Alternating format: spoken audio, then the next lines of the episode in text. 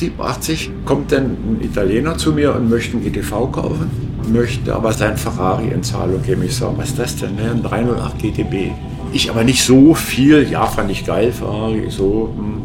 Dann habe ich das Ding, oh, das ist ja geil, so ein Auto. Das kommt wir fahren, habe ich mit dem Ding rumgeballert. Und er auch, da hier gibt man Gas und so, tausend Rundinstrumente, Vergasermotor, Trockensumpfmühle. Das war, das war so ein bisschen die Konfrontation mit der Technik. Und das hat mir so einen Spaß gemacht. Naja, also wollte ich das Geschäft unbedingt machen. Ne? Und ja, der wollte aber 60.000 Mark dafür haben. War natürlich ein bisschen knapp. Wir hatten gerade so einen Haufen Neuwagen hier stehen und war im Konto ziemlich dicht. Und dann habe ich meinen Banker, ich, ich muss, ich will den GTV verkaufen, ich muss aber den Alpha einzahlen. Der war ja teurer als der GTV. Ich muss ja noch G rausgeben. Brauchen wir so 60 und 65.000 damals. Und dann dachte er, wieso das denn? Das war aber 87. Und dann habe ich gesagt, ich höre auf, Rennen zu fahren. Haben wir doch gesagt, ja, können wir uns darauf verlassen, Herr Eberlein? Ich sage, ja, machen wir. Okay, Sie kriegen die von mir. Hier ist alte Schule, die goldene Ära des Automobils. Mein Name ist Carsten Arndt. Schön, dass ihr wieder dabei seid bei der letzten Folge für dieses Jahr. Heute reden wir über Ferrari, beziehungsweise über den Weg dahin, denn Helmut Eberlein hatte nicht unbedingt vor, die Sportwagen aus Maranello zu verkaufen, denn eigentlich schlug sein Herz immer für Motorräder, mit denen er sogar erfolgreich Rennen bestritt. Wie er es trotzdem geschafft hat, dass der Titel des weltweit besten Ferrari-Händlers nach Kassel ging, das und vieles mehr verrät er in dieser Folge. Viel Spaß jetzt mit meinem heutigen Gast, Helmut Eberlein. Ja, wenn Sie mich nach meiner Startnummer fragen, die findet man ab und zu immer auf meinem Kennzeichen oder auch an einigen Autos. Das ist die Startnummer 51, ja. weil das war meine ganz persönliche Startnummer. Im Januar 1951 durfte ich dann hier an dem großen Rennen des Lebens teilnehmen, bin dann da auch in den Start gegangen. Allerdings war das nicht ganz so leicht damals. Berlin nach dem Krieg bin da, wir haben gewohnt in den Baracken der Amerikaner, meine Eltern, und da gab es also nicht viel und man musste sehen, wie man zurechtkam. Meine Mutter hat geschneidert nach den Vorlagen im Neckermann-Katalog. Mein Vater war Hilfsschlosser und hat dann bei der Bahn gearbeitet. Ich habe bis mal die alten Lohnabrechnungen gesehen 90 Pfennig gab es die Stunde, dann eine, ein, eine Mark und zehn. Ne? Meine Mutter musste sich dann halt halt so als Schneiderin. Ne? Naja, und wir mussten natürlich auch als Kinder unseren Beitrag dazu beibringen. Ne? Wir hatten Kaninchen, wir hatten Hühner, äh, ja, und dann Gemüsegarten und dann ging es mal los. Ab hier, Löwenzahn pflücken, geh die Kaninchen pflücken und so. Also, das hat ganz viele Vorteile gehabt äh, damals. Ähm, das hat mich eigentlich geprägt bis heute, dass man zu schätzen weiß, was man hat. Mhm. Und das war halt etwas, was mich eigentlich immer begleitet hat. Und Berlin war zu dem Zeitpunkt ja noch ganz stark vom Krieg geprägt. Ich weiß noch, meine Einschulung kann ich mich noch sehr gut erinnern. Wir sind dann äh, der Weg zur Schule, natürlich Kinder ab, abholen von der Schule oder hinbringen, das war gar nicht wenn du in der Schule bist, dann geh hin, muss jetzt zu, wie du dahin kommst. Ne? Das war normal. Und naja, dann bist du an zerbombten Häusern vorbeigelaufen, bis du dann endlich in deiner Schule warst und so.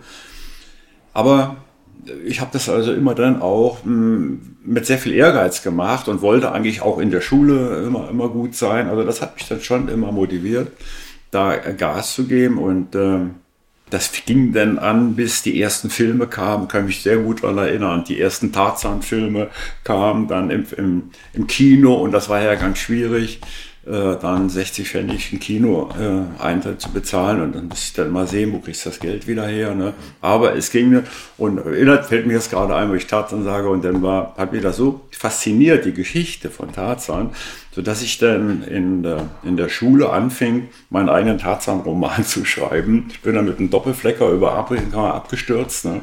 und äh, bin dann durch den Dschungel gegangen. Aber das sind dann leider nur so drei, vier DIN A4 Seiten geworden. Meine Lehrerin, also im Kindergarten, die war total begeistert davon, aber irgendwie, ich dann fing damals die Hektik wahrscheinlich auch schon an, ist dann leider nicht äh, zu Ende geworden. Aber es war etwas, was mich halt so immer faszinierte und das, das hat mich eigentlich dann immer begleitet. Denn äh, ja, 1961 wurde ja dann die Mauer gebaut und da äh, Das haben wir natürlich, habe ich live erlebt, weil mein Opa lebte in ja. Ostberlin. Ja. Ich war damals zehn Jahre alt. Und äh, zu meinem Opa bin ich ja wieder mit der S-Bahn gefahren oder er kam und hat mich abgeholt.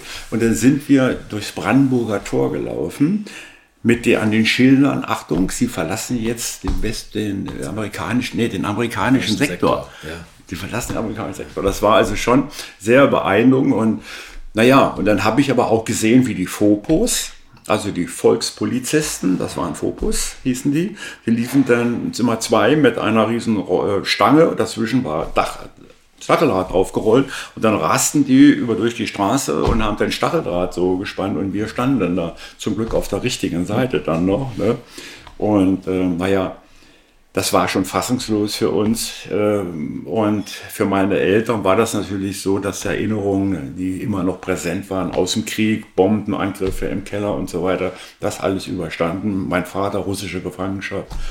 Und dann fuhren die Panzer wieder durch Berlin, ging es los. Und dann war halt sehr viel Angst da und dann war ja, der Wunsch weg aus Berlin. Wir waren ja damals, Berlin war ja damals eine Insel, so, ja, und du musstest ja dann durch den Osten immer nach Berlin fahren. So. Also ich kenne Helmstedt noch mit den Fahrzeugkontrollen, Auto raus, gucken Kofferraum, ob da einer drin liegt und so. Das war ja total verrückte Zeit. Und naja, und sind sie dann raus und in der Berliner Morgenpost stand dann eine Anzeige, wurde eine Köchin gesucht am Edersee wo ist das denn? Fischerei? Naja, meine Eltern dann hingefahren, das war eine größere Aktion mit der Zug, ohne Handy, anrufen ging ja alles nicht. Ne? Und dann mit, der, mit Zug dahin gefahren, nach einer Woche waren sie dann wieder da, wir mussten bei der Oma pennen und naja, und dann hat sie eine Stelle gekriegt als Köchin in der, am Edersee. Wo ist der, der Edersee? Am Rehbach in der Fischer, Fischerei. Der Edersee ist hier unmittelbar von Kassel, der längste okay. Stausee, 22 Kilometer lang.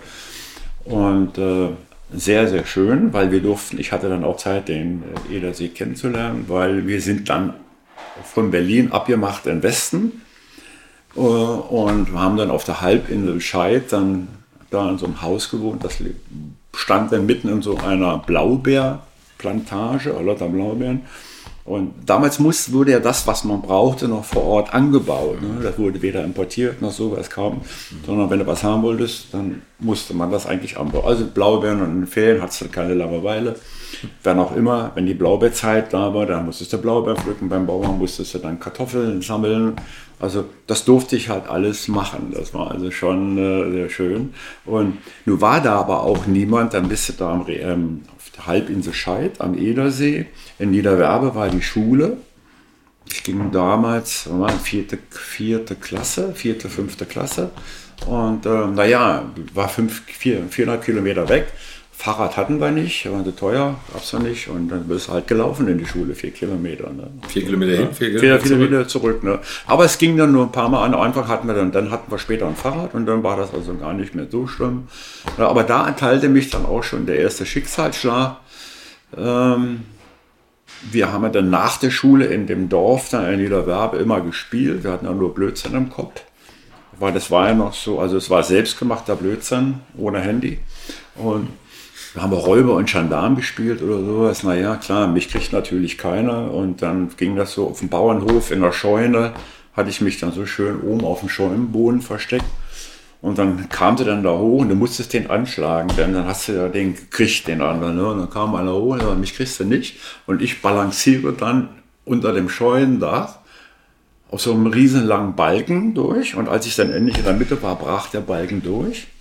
Und ich bin dann so sechs, sieben Meter, mini, auch mehr, waren acht Meter bestimmt, oben vom Dach der Scheune runtergeknallt auf den Drescher, Arme frei. Man, jedenfalls war hier der Arm gebrochen dreimal, die Pulsader war auf, das Blut stromte raus und der Bauer kam zum Glück rein und schrie uns an, was wir hier für ein Blödsinn machen würden. Und ich lag denn da.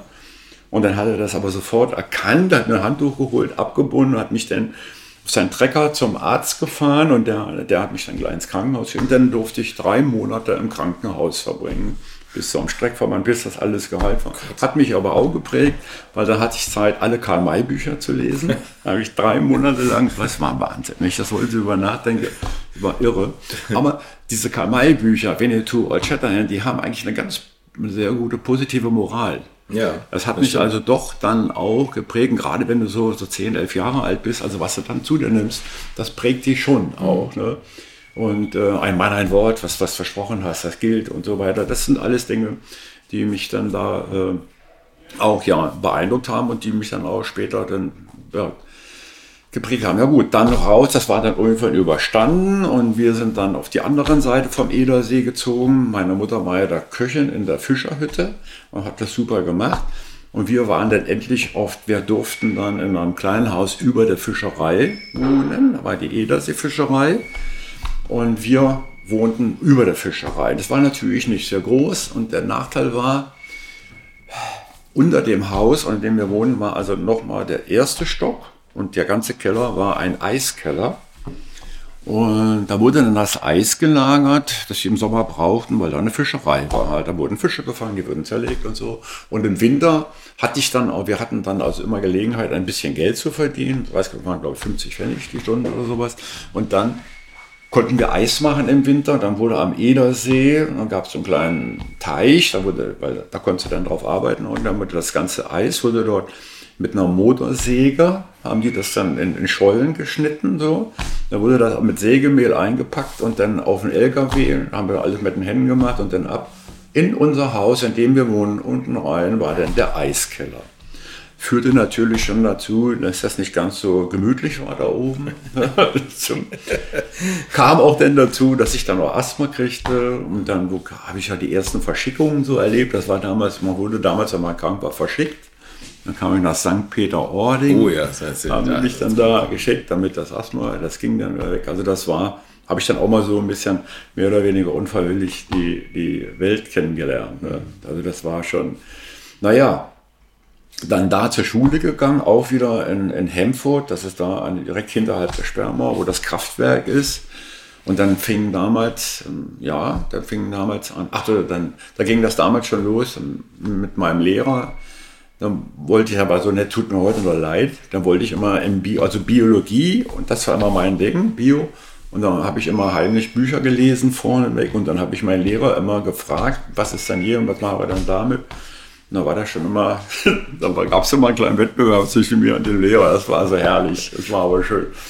Und äh, das war, war also wirklich eine, eine tolle Sache. Die, und dann ging es los, achte Schuljahr. Auf einmal, neunte Schuljahr wurde eingeführt in Deutschland dann. Und ähm, ja, dann durfte ich das neunte Schuljahr machen. Das war eigentlich auch, hat auch einen riesen Spaß gemacht. War nur im Bergheim Richtung Bad Wildung.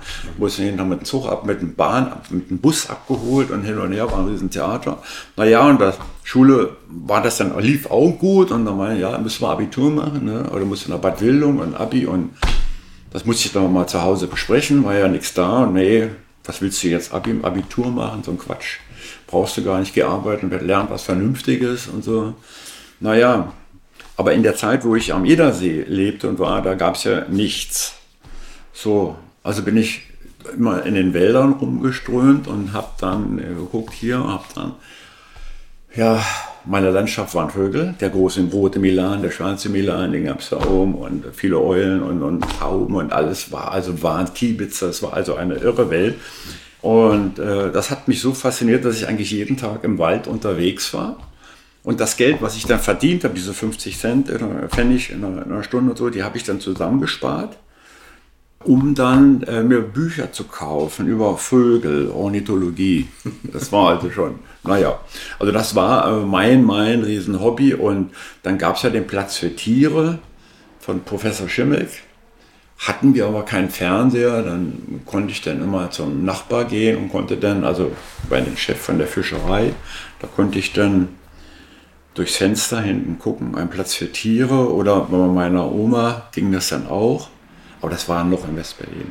Ja, also, dann, also das war, da hat mich das also schon sehr, sehr geprägt und naja, das war dann so, dass ich mit dem Ruderboot den ganzen Edersee lang, aber so ganz viel gemacht, eigentlich, eigentlich nur. eine Traumjugend, oder? So ja. draußen den ganzen Tag ja, das war, ja, es war ja nichts da. Ja. Es war ja nichts ja. da. Du bist dann alleine. Entweder hast du eine, bist du mit den Fischern rausgefahren, hast Aalschnüre gelegt oder Zugnetze reingezogen, dann hast du Aale gefangen oder Hechte mhm. oder Rot, Rotfedern ähm, und dann war schon, das kann man, das, dann hast du in der Fischerei gearbeitet. Ne? Dann warst also unmittelbar verbunden mit der Natur, hast die Fischreiher gesehen, die dann da standen und schon gewartet haben auf den, das, was dann übrig blieb und so. Also das war, war äh, total faszinierend. Naja, das endete dann da, dann irgendwann Schule zu Ende und dann, ja, was machst du denn?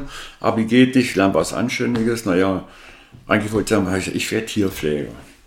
So, na gut, ich wollte unbedingt Tierpfleger werden. Weil ich so fast, sind ja nachher auch Pferdepfleger geworden. Das hat ja, ja, ja, ja. So.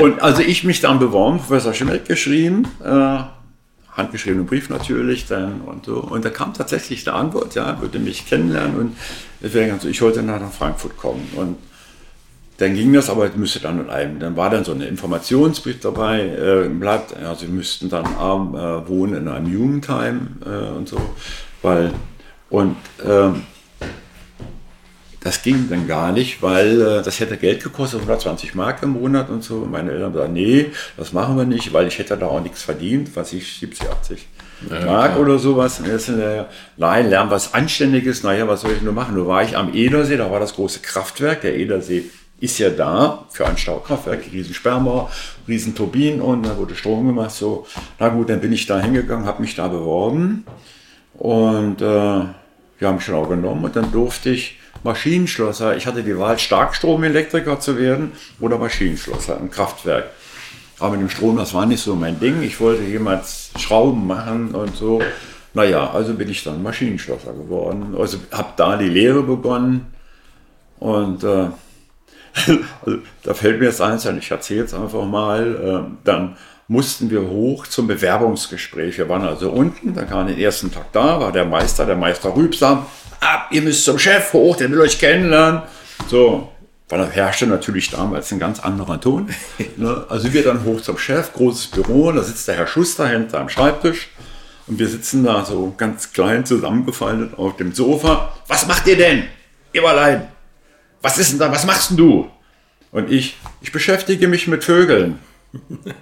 Auf einmal meine beiden Kumpels guckten mich an, waren zu dritt auch. Wie meinst du denn das? naja, äh, ich meine Ornithologie. Ach so, ach so, dann geht's ja noch. So. Also ich. Und wir hatten jetzt mal äh, vor ein paar Jahren ein Lehrlingstreffen wieder. Ne? Da sprachen mich die Jungs, mit denen ich da war und mein Meister, die Story machte natürlich eine Runde damals. Die Sprüche sprachen mich natürlich wieder alle darauf an. Also gut, Maschinenschlosser. Bin ich, habe ich dort eine Lehre gemacht als Maschinenschlosser, wollte aber auch da gut sein, habe dann nebenbei Europa Fernschulkurs gemacht. Das war natürlich alles ohne Internet, ohne alles. Du musstest also dich da hinschreiben, machen, da kriegtest du äh, A4-Umschlag, da lag dann drin, äh, Fragen beantworten, lesen, heißt erstmal gelesen, Materialkunde, Metallkunde, was noch, Sparen, abhebende Bearbeitung, was du alles brauchst halt. Weil wir mussten ja drehen, fräsen, schmieden, wir haben alles gelernt noch zu der ja. Zeit. Naja, und der Helmut dann immer äh, das gelernt, gemacht und sich darauf vorbereitet war natürlich dann so, dass ja mein Meister auch wieder ärgern wollte. Dann habe ich ihn gefragt, Meister, wie ist denn, äh, Meister, wenn wir jetzt die Multividia-Stähle, die musstest du alle anschneiden, wenn du Aluminium gedreht hast, ne? zum Beispiel. Ne? Wie ist denn der Schnittwinkel, müssen wir jetzt Aluminium machen für Aluminium und so drehen. Ah ja, musst du mal sehen, machst du so. Da habe ich ihm im Schnittwinkel dann gesagt, was ist denn jetzt mit dir schon wieder los? Und wusste er alles noch. Nach dem Lehrlingstreffen jetzt war, war also so herrlich. Naja, und da, mh, hm, das ging ja dann los, dann war ich irgendwann na gut, 17, 17, da hatte ich noch gar keinen Führerschein, wollte aber unbedingt Motorrad fahren und so. Da erstmal hatte ich dann mir eine Mofa, äh, eine Moped gekauft, so mit 16, 17 war das. Und damit bin ich dann immer ähm, nach Hockenheim gefahren, ins Fahrerlager, äh, zum Rennen, zum Motorradrennen. Da waren die Grand Prix ja noch in Hockenheim oder am Nürburgring. Und dann bin ich mit meinem Moped, meine 80 war das dann, ja, bin ich dann, ne, 50er. Und dann bin ich damit immer dahin gefahren ohne, also, ja, von, ja vom, vom Edersee. Oder vom Edersee. Vom okay, Edersee ja, dahin ja. gefahren, wieder zurück. Also natürlich kein Navi oder sowas. Ne? Dann hast du dann einen kleinen Tankrucksack gehabt und die Straßenkarte und bist dann da losgedüst. Und bist dann ins Fahrerlager gekommen. Ne? Das war natürlich nicht ganz so einfach. Hast du eine Eintrittskarte fürs Fahrerlager? Nee, aber ich habe 10 Mark dabei. Das hat er rein. Zack. da funktionierte damals schon so. Und das war natürlich toll. Da hast du Leute wie Jano, Jano Sarin oder Giacomo Agostini, Farid. Diese ganzen Leute hast du dann natürlich gesehen, auch im Fahrer. Das war schon, das hat mich dann zu der Zeit halt sehr motiviert und ich wollte unbedingt Motorrad fahren. Da war ich immer noch keine 18, Führerschein hatte ich immer noch nicht. Und, aber eine NSU Max hatte ich schon. Die habe ich dann schön flott gemacht und mit einem schönen Nummernschild. Und wenn es abends dunkel war, wird der Enzo Max erstmal eine Runde gedreht. Es war schon, ja, es fanden die auch alle gut. Also es hat keiner was gemerkt und es war auch nicht so los. Das ging ja. Und endlich dann kam die Zeit, der endlich 18 den Führerschein machen. Ne? Und äh, ja, dann hatte ich das erste Motorrad. Das war ja schwierig. Wenn du was kaufen wolltest, du wusstest ja, entweder hast du in der Zeitung geguckt, wo gibt es was, oder eine Motorradzeitung, in der Motorrad, äh, das Motorrad gab es ja. Aber das wichtigste Informationsmittel war, wenn du Menschen kanntest. Du musstest, der kennt den, der kennt den, immer mal zu, da kenne ich einen, der wohnt da, der hat eine, der hat eine BSA, der fährt englische Motor, der hat eine AGS und dann, dann habe ich dann immer, wusste ich immer, wo die langfahren. Dann habe ich an der Sperrmauer mich hingestellt am Edersee und habe gewartet, wenn die ganzen Mopedfahrer ankamen. Und dann habe ich den zugewogen gemacht und angesprochen. Und so habe ich dann einen kennengelernt, der englische Motorräder hatte. Und dann ging das los. Und dann bin ich hingefahren, habe mein erstes Motorrad gekauft. Eine AGS, AJS, eine 350er. Okay. Ganz geiles Motorrad. Ja, ähm, und dann war es natürlich soweit. Dann war ich nur noch äh, mit dem Motorrad zurück. Nur war ich ja dann zu dem Zeitpunkt dann in der Lehre, verdiente schon ein bisschen Geld. Also es waren äh, 90, im ersten Jahr 90 Mark. Mhm. Das war ein bisschen früher, da war ich erst 16. Fällt mir gerade ein, 90 Mark. Und 20, also 70 musste ich abgeben zu Hause. Ja, wenn du meine, deine Beine unter meinen Tisch steckst, hier, da musst du ein bisschen was dazugeben, wenn du was Essen haben willst. Ne? So. Und 20 Mark reichte natürlich nicht. Und du musstest als überall, also ich bin überall, ich habe Häuser mitgebaut, Fundamente mitgegossen und alles. Ich kann auch Beton machen mit einem Riesenberg Kies, Kies, Sand und dann Zement, dann hast du mit der Mischmaschine immer und dann Fundamente machen und so. Es war Wahnsinn. Also hast, musstest du immer was dafür tun, um dir das leisten zu können. Ne? Ja. Dann habe ich meine Prüfung gemacht und so. Das war dann auch ganz vernünftig. Und dann wollte ich mich bewerben. Dann, äh, ja, dann war ganz klar, du hattest gar nicht so viele Möglichkeiten. Entweder bist du in, äh, bei der Preußelecta geblieben mhm. oder, was ich wollte aber weg. Und dann hatte ich auch damals meine allererste Freundin kennengelernt und die wohnte in Korbach und in Korbach waren die Kontinentalwerke. Also habe ich bei den Kontinentalwerken in Korbach beworben und war dann da und habe dann da ähm, als Maschinenschlosser gearbeitet. Und das war natürlich hochinteressant. Wir hatten der Conti riesen Reifenproduktion. Mhm. Und wir mussten teilweise äh, die Schlosserei war dafür da, Probleme zu lösen, wenn es irgendwo Probleme gab oder wenn so kleine Anlagen gebaut werden müssten, wo die Reifen transportiert wurden. Also es war dann halt Reparaturarbeit, die du machen musstest. Und da kriegst du dann halt eine Zeichnung vorgelegt. Ne? Also nicht so wie heute, digitalisiert, gedruckt. Also was. Nein, nein, das waren schon richtige schöne Zeichnungen, dann mit einem Apidograph gemacht und so weiter.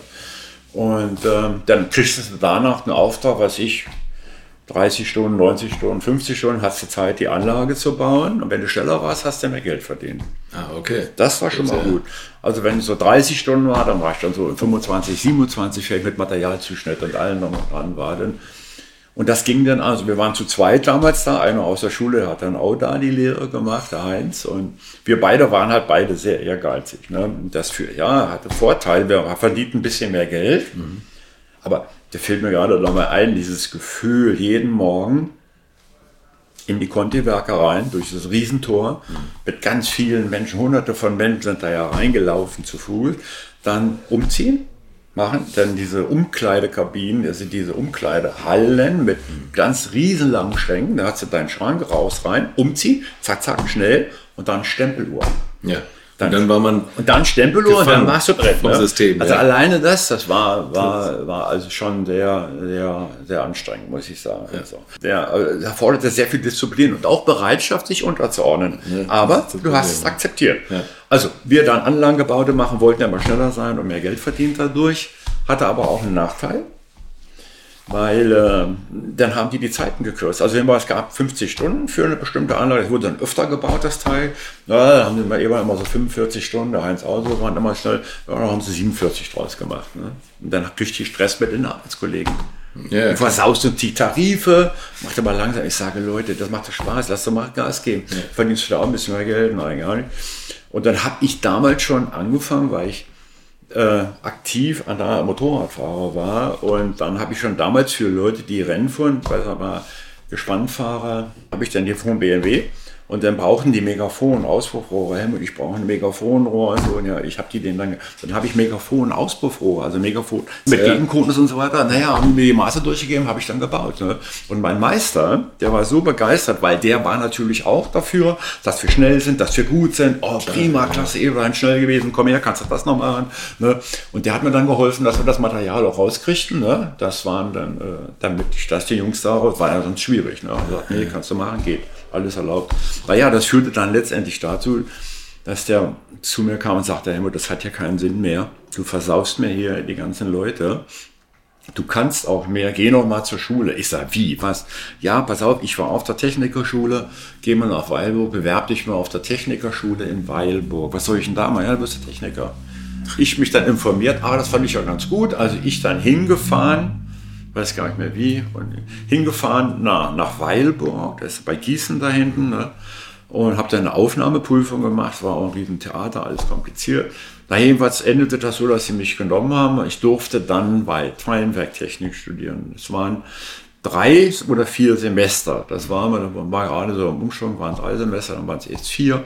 Naja gut, also musste ich dann nach Weilburg ziehen, ich nach Weilburg. Und zu dem Zeitpunkt hatte ich mir schon, als ich noch in Korbach war, mein erstes neues Motorrad gekauft. Eine Moto Guzzi V7 oh, Spezial. Okay. Mein Traummotorrad, weil motiviert hatte mich damals das Motorradheft auf der, auf der Titelseite eine Moto Guzzi V7 mit Zusatzscheinwerfern, mit, mit, mit Schirm, mit, mit Schild und so.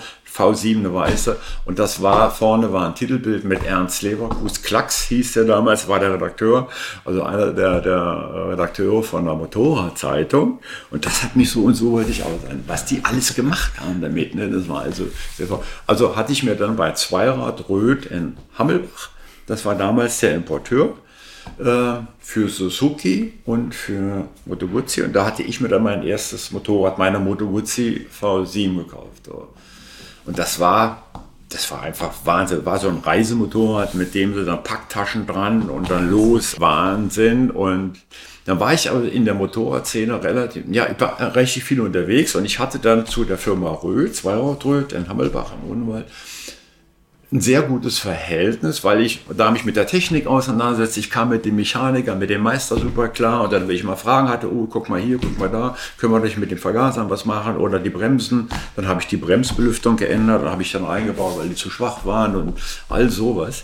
Naja, und dann gab es zu der Zeit, was der Härtefall war, die, die Schwarzpulver, äh, Schwarzpulver-Rallye, die war, äh, die war, Ziel war in Hammelbach in einem riesen Steinbruch und da musste, durfte, man musste man dann mit einem Steinschlussgewehr, also mit einem Vorderlader, dann hast du Vorderlader, klar, Pulver, Kugel, ja. Pulver, Kugel reinmachen und, dann, und der, den Schuss hast du ausgelöst über einen kleinen Hebel, der über einen Feuerstein, zack, und eine kleine Pulverpfanne entzündet, die brannte dann durch und bam, ging das los. So. Aber um das machen zu dürfen, musstest du erstmal 24 Stunden eine Rallye fahren und so viel Kehler wie möglich, äh, Kilometer fahren wie möglich. Und das wurde bewertet, wer die meisten Kilometer innerhalb 24 Stunden gefahren hat, der hatte dann mit, mit dem Schussergebnis, das war dann die Auswertung. So, hört sich ja gut an. War das ein DMSB-Reglement? hm? Ach so, nee, jetzt geht ja noch besser. Jetzt könnte man ja sagen, ja, wann, wann fand die denn statt? Ja. Ja, die fand immer statt im 1. Februar-Wochenende. Oh, toll. Die tollste so. Zeit, wo man Motorrad fährt. So, das war die richtige ja, Zeit, ne? Das wollten ja so ein Härtetest sein, ne? Naja, und ich dann von Korbach, dem Moto Guzzi, V7, alles voll, Packtaschen rein und so. Und dann los. Mit Lederkombi und Regenklamotten drüber und alles an. Aber so richtig hat sie eigentlich auch nicht so richtig. Die richtigen Klamotten hat sie damals von Korbach erstmal nach Hamburg gefahren. Hamburg-Raststätte oben, oh, das war so kalt, da haben wir Zeitungen gekauft, haben wir das in die Zeitung reingepackt. Ne? Oh Gott. Achso, auf der Hinfahrt noch vor Hamburg war, äh, war ein bisschen Schnee treiben und war ein bisschen glatt und immer lange Abfahrt. Und ich gehe ein bisschen vom Gas, dreht sich das Motorrad, also mal auf der Packtasche und auf den Sturzbügeln erstmal die Autobahn lang. Aber zum Glück war keiner dann da. Uns überholte dann so halb rutschend auch noch ein Auto, so ein, weiß ich was es war, ein Renault R4 oder und sowas. Na, jedenfalls alles wieder aufgestanden, gekrabbelt, weiter nach Hamburg. Und du musstest immer die Strecke musstest du beweisen mit Stempeln. Also mit Stempeln, entweder von der Polizeistation Oder das musste also oft von der Tankstelle, also das musste schon immer so ein Charakter okay. haben, wo der mit der Unterschrift von dem Tankwart und so. Haben natürlich andere Leute beschissen, was ich aber damals nicht wusste. Die hatten dann einen Wohnwagen irgendwo stehen auf dem Rastplatz, dann sind andere Leute da hingefahren, haben die Stempel geholt. Also, äh, naja, aber ich natürlich nicht. Ich dann Hamburg und von Hamburg dann zurück nach Basel. Mit der V7 24 im Februar. Stunden im Winter, im Februar. Im Februar. Naja, klar, aber wir hatten ja dann Zeitungspapier drin, es ging dann. Ging dann ne? Und dann sind wir von da, weißt du, nach Basel, dann Basel am Zoll. Was ich ja, nee, wir wollen nicht durch, wir wollen nur noch mal einen Stempel. Wofür das dann? Dann Stempel und dann von Basel wieder zurück nach Hammelbach. Hammelbach, Darmstadt, äh, Frankfurt da unten. Ne? So. Und dann kam sie dann endlich dann an, nach 24 Stunden nonstop, ne, im Winter. Und dann schießen. Du kriegst du den Vorderlader an, da hast du mit dem Ding da gestanden und staubte dann irgendwo im Steinbruch, staubte es dann. Da hast du also irgendwo getroffen. Da hatte ich gar nicht mehr so viele Punkte. Ich weiß noch nicht mehr, was ich im Platz gemacht habe, aber es war, war einfach so, dass ich in Wertung war und dass das eigentlich schön war. Und wahrscheinlich der eins, einer der wenigen, die nicht beschissen hatten. mit, mit Wohnwagen und Stempeln. Aber das waren halt Dinge, die einen so geprägt haben, die du einfach dann so gemacht hast. Ne? Das war also schon, Schon cool, schon cool, ja. Dann Weilburg. Ja, was dann auch noch äh, mit dem Motor, mit der Moto Guzzi V7 war auch, war damals gab es das Elefantentreffen. Ich glaube, es gibt es heute noch, das Elefantentreffen am Nürburgring. Das fand aber auch im Februar statt. Und das war ganz klar, Elefantentreffen musste man hin, also ich auch. Äh, ja, da hatte ich auch die Guzzi schon, mit der Moto Guzzi hinten hin, Zelt dabei. Hotel ist gar nicht. Zelt dabei und Schlafsäcke und sowas mit, alles mitgenommen. Und dann hast du, das hat dann auch geschneit, ne? Dann hat sie so Medima Unterwäsche, war, kostet ein Schweinegeld damals, hatte ich mir dann gekauft, damit es nicht ganz so kalt war. Naja, und dann hast du da gezeltet. Und dann war natürlich der ganze Nürburgring, war einfach völlig verrückte Leute. Da waren die wilden Engel oder die Hells Angels und so. Ja. Die waren damals auch schon da, also diese ganze Truppe. Aber die waren wirklich noch geprägt damals, obwohl das war natürlich Make Love Not War, das war Ende der Hippie-Zeit so. Also, dass die Jungs schon mal das eine oder andere geraucht haben, war auch klar. Aber für mich war das noch nicht so kriminalisiert, wie es es heute vielleicht sich so darstellt oder wie heute darstellt. Jedenfalls, da war einfach das, für mich stand immer, oder für die auch fand ich so das Abenteuer da. Aber das war damals völlig mit Harleys und so. Das war also eine völlig verrückte Zeit. Gezeltet, ja klar, was hast du denn abends gemacht? Riesen Lagerfeuer, dann wurde da äh, ein Kessel, so drei Beine, vier Beine, und dann wurde auch ein Kessel, wo dann, da haben wir Glühwein gekocht, ne? also Rotwein, mit Orangen rein und Pfeffer als Zimt und was machst du alles rein. Dann haben wir da gesessen am Rot und hast dann gut geschlafen. Dann, das waren dann so. Ja, aber diese Erlebnisse haben halt dich dann schon geprägt und wenn du, äh, da gab es nichts, äh, du konntest nicht ausweichen, entweder hast du das gemacht oder du hast gar nichts gemacht. Ne? Und das war also, war schon, war schon gut. Naja, dann, ja gut, parallel habe ich dann ja angefangen, denn da äh, Studium, ne? Schule, ja. Vor allem, das war auch cool. Also die Technikerschule in Weilburg war schon gut, waren tolle Lehrer da, habe ich heute noch Erinnerung an die Jungs, das war also schon gut. War aber auch da, wenn du gut sein wolltest, musstest du halt dann schon ein paar besondere Dinge machen immer. Und das war auch so mein Ding, wollte ich auch. So. Aber das ging dann relativ schnell. Nach drei Semestern haben die dann gesagt, ja, ich könnte schon mal die Prüfung machen und so. Und dann habe ich gesagt, naja, nee, ich will Motorrad. Ich wollte, ach, zu dem Zeitpunkt habe ich schon meine Moto Guzzi V7 verkauft gehabt und hatte mir da eine V7 Sport gekauft. Stimmt, die hatte ich in Weilburg schon. Und mit der V7 Sport, das war die Sport Guzzi, mhm. ähm, da wollte ich dann auch so die ersten Flugplatzrennen mal mitfahren. Ich hatte ja gar keinen Motor, aber ich fand das geil. Flugplatzrennen war damals ganz ganz oft ja, so. Ja. Und dann habe ich da angefangen, aber das Ding natürlich ein bisschen schwer und ging nicht so gut. Die Hondas waren alle schneller. Die 57er Honda war damals so der Kracher, als sie rauskamen, die Vierzylinder. Naja, da habe ich das Ding getuned erstmal. Ne? Habe ich in meiner Garage in Weil, wo, ich nur ein kleines Zimmer hatte, unten in der Garage, habe ich den Mieter gefragt, ob ich dann das machen dürfte. Naja, habe ich den Motor erstmal ausgebaut.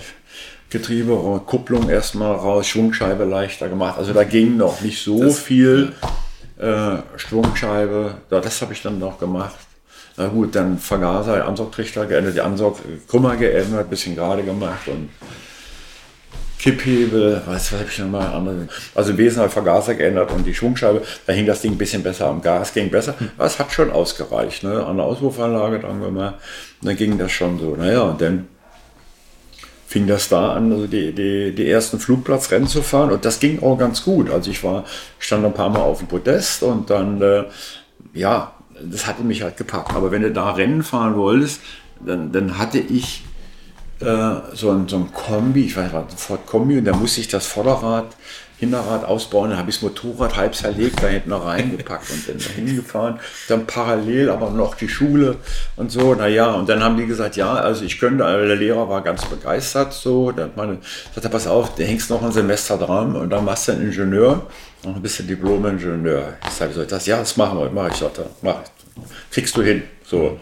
Naja, habe ich aber gesagt, nee, mache ich nicht, ich will Motorradrennen fahren. Und dann habe ich dann, da haben sie gut, dann musst du halt die Prüfung machen. Da habe ich die Prüfung gemacht, der Prüfungsarbeit war ein Mikroskop konstruiert. Da habe ich ein Mikroskop konstruiert, aber das machst du natürlich mit Pergamentpapier, Reißbrett und so, fängst dann an. Nichts elektronisch, gar nichts. Ne? Habe ich auch gemacht, aber ganz gut.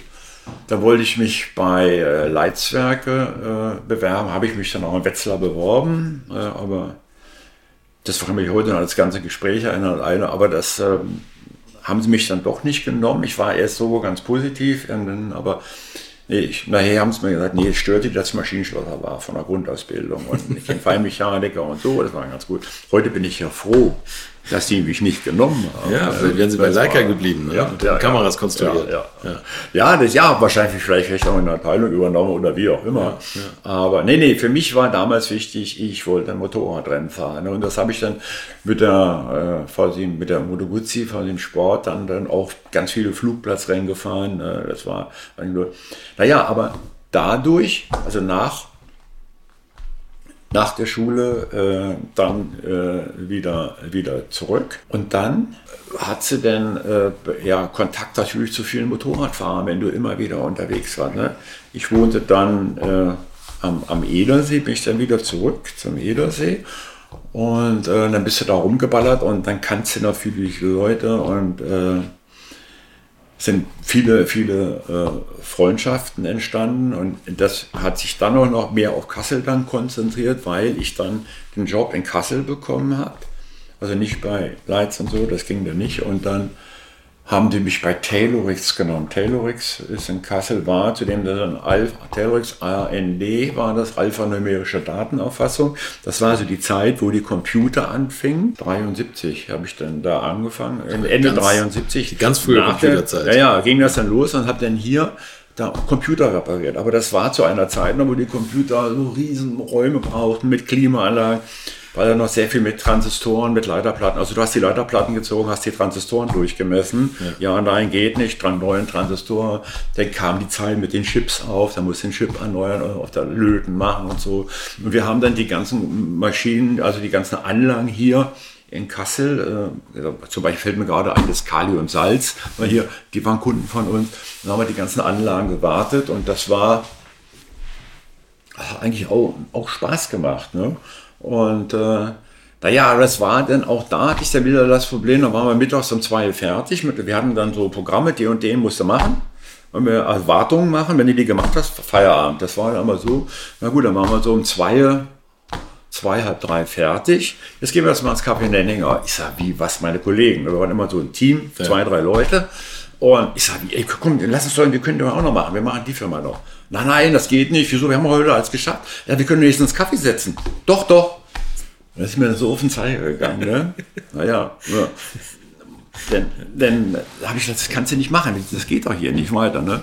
Naja, und parallel entwickelt sich meine Motorradfahrerei, aber doch auf der Straße, so hier lokal, dann schon sehr extrem und war dann auch nicht ganz ungefährlich, weil ich halt immer Gas geben wollte. Und ähm, dann habe ich mich allerdings auch über die Motorradhändler geärgert, die hier in Kassel waren. Ne? Die hatten A, keine Ahnung. Ich habe dann gemerkt, die haben gar keine Ahnung, waren die unfreundlich. Und, hab ich, und dann habe ich ähm, mich darüber auseinandergesetzt mit meinen ganzen anderen Freunden. Und dann haben die alle gesagt, Helmut, warum machst du denn dich nicht selbstständig? Warum machst du keinen Motorradladen auf? Ja. Sagst du normal, wie soll ich das machen? Wie soll ich die Kohle Ich könnte das zwar, habe ich mir gedacht, weil Motoren zerlegen, machen, das war mein Ding nachher. Und äh, sagt er, ja, nö, das, da habe ich überlegt, was mache ich, was mache ich denn? Also gut, ich mal einen Laden gesucht, dann kriegte ich auch einen kleinen Lebensmittelladen hier in Kassel, in der Buchenstraße. Und äh, dann hatte ich, ich war damals ganz stolzer Besitzer eines Golfs. Ich hatte einen der ersten Golf gekauft, war schon gut. Und den habe ich natürlich dann verkauft. Dann hatte ich so um die 5000 Mark hatte ich dann so. Und das war mein Startkapital. Dann habe ich angefangen, einen ganz kleinen Motorradladen zu machen. Natürlich war das schwierig mit der Genehmigung, weil ich war ja kein Ingenieur und Meister war ich auch nicht. Und der Handwerkskammer eintragen ging gar nicht. Mhm. Und da hat ein Freund, der in Korbach, den ich aus Korbach kannte, dem damals die Megafonrohre gebaut hat für sein Gespann, der war aber Meister. Ja, okay. Und der sagte, hey, pass auf, wir lassen das über mich laufen. Und dann haben wir da so ein Chor die Adresse, und dann hat die Zweigstelle in Kassel. Und es, aber mit Zweirad Röth, das war ja damals der Importeur für Suzuki und Ducati, den habe ich das alles erklärt, das war denen völlig egal, mhm. weil die mochten mich und haben gesagt, Helmut, mir egal, wir liefern dir deine Motorräder, mach, mir machst das schon. Dann kannte ich aber auch einen, den Sohn von dem Chef von der Handwerkskammer, der war dann Kunde bei uns und er sagte, wie, was ist doch Blödsinn, so ein Quatsch. Also war ich auf der Handwerkskammer und dann haben die, äh, das ist mir hier erlaubt, also war ich dann auch legal in Kassel anwesend. ja, und kriegte dann meine ganzen Suzukis und Ducatis. Ne? Und warum Suzuki? War, war das? Ach so, ja, also, ähm, das war, kam über Ducati. Also nein, das war über Zweiradröth. Also okay. zweimal Rötfer Importeur von Moto Guzzi. Ja. ja. und da ist eine ganz starke Bindung entstanden zu denen. Ne? Und äh, nur war damals, gut, da kam die, damals die Suzuki, der Wasserbüffel, dann gab es die GT 55, die Dreizylinder und so. Also das war damals auch ganz interessant. Und aber meine Leidenschaft war dann aber auch für Ducati da. Mhm. Ich wollte also unbedingt Ducati. Das war und es war damals die Ducati 57S und die SS war damals das Motorrad. Ne? Und also gut, ja, und hat er gemacht. Ne? Also wurde ich dann Vertragshändler. So, ich kriegte dann meine ersten, musste ich natürlich dann über eine Bank bezahlen. Das war dann aber auch nicht so ganz einfach, aber das ging dann. Ich hatte nämlich, ich konnte mein Konto um 5000 Mark überziehen. Das war schon. Aber es ging, dann habe ich Zahlungsziel gehabt, die haben mir vertraut. Naja, aber was entscheidend war, als wir diesen ganz kleinen Laden gemacht haben, was ich gemacht habe, ich habe eine Sitzecke erstmal eingerichtet in dem Laden, aber selber gebaut aus Spanplatte, mit Teppich bezogen, einen kleinen Tisch, so einen Block gemacht. Und dann hatte ich, also wir sind jetzt 1975, Melita Kaffeemaschine. Melita, also Espresso, Cappuccino, Italiener, das kannte damals. Die ersten Italiener kamen gerade, die Gäste haben die ersten Pizzas aufgemacht, Pizzerias aufgemacht, Anfang der 70er Jahre. Also mir gab es kein Cappuccino, kein Espresso, sondern Melita Kaffee. Und Gebäckstückchen von der nächsten Bäckerei, stolze Schnecken um die Ecke rum. Das gab es mir umsonst. Und da saßen die ganzen Jungs da, mit denen ich sowieso äh, ganze Woche über gejagt habe, am Edersee, die Randstraße oder so, die Wahnsinnigen mal da rumgerast. Und die kamen dann alle zu mir, haben Kaffee getrunken, wir haben überlegt, wer bremst am spätesten, wer ist der Schnellste, ne, oder welche Mädels sind sie geil, oder wie auch immer. Das war ja denn, war doch so. Ne? Und da haben wir dann da zusammengesessen und dann kriegten das und dann, die konnten gar nicht mehr anders. Die haben natürlich dann auch die Motorräder bei mir gekauft. Ich möchte euch noch meinen Partner der heutigen Folge vorstellen und das ist die Firma Comco Leasing. Die machen eine ganz besondere Sache, die perfekt zu meinem heutigen Gast passt Oldtimer und Youngtimer Leasing und ganz sicher haben Sie damit schon zahlreiche Träume mit den Autos erfüllt, um die es in dieser Folge geht. Ob neuer oder historischer Ferrari, es hat zahlreiche Vorteile, so einen Wagen nicht privat zu kaufen und gleich komplett zu bezahlen, denn zum Beispiel erhaltet ihr euch die Mehrwertsteuer, auch wenn ihr den Wagen privat nutzt und 19 Prozent bei einem Wagen, der schnell mal einige hunderttausend Euro kosten kann, ist ja auch schon mal ein bisschen Geld. Oder ihr nutzt die 1%-Regel, die ja auf den ehemaligen Neupreis gerechnet wird. Ein Ferrari 308 GTS zum Beispiel hat 1978 knapp 64.000 Mark gekostet. Ein Prozent davon sind heute gut 330 Euro. Das nur mal so.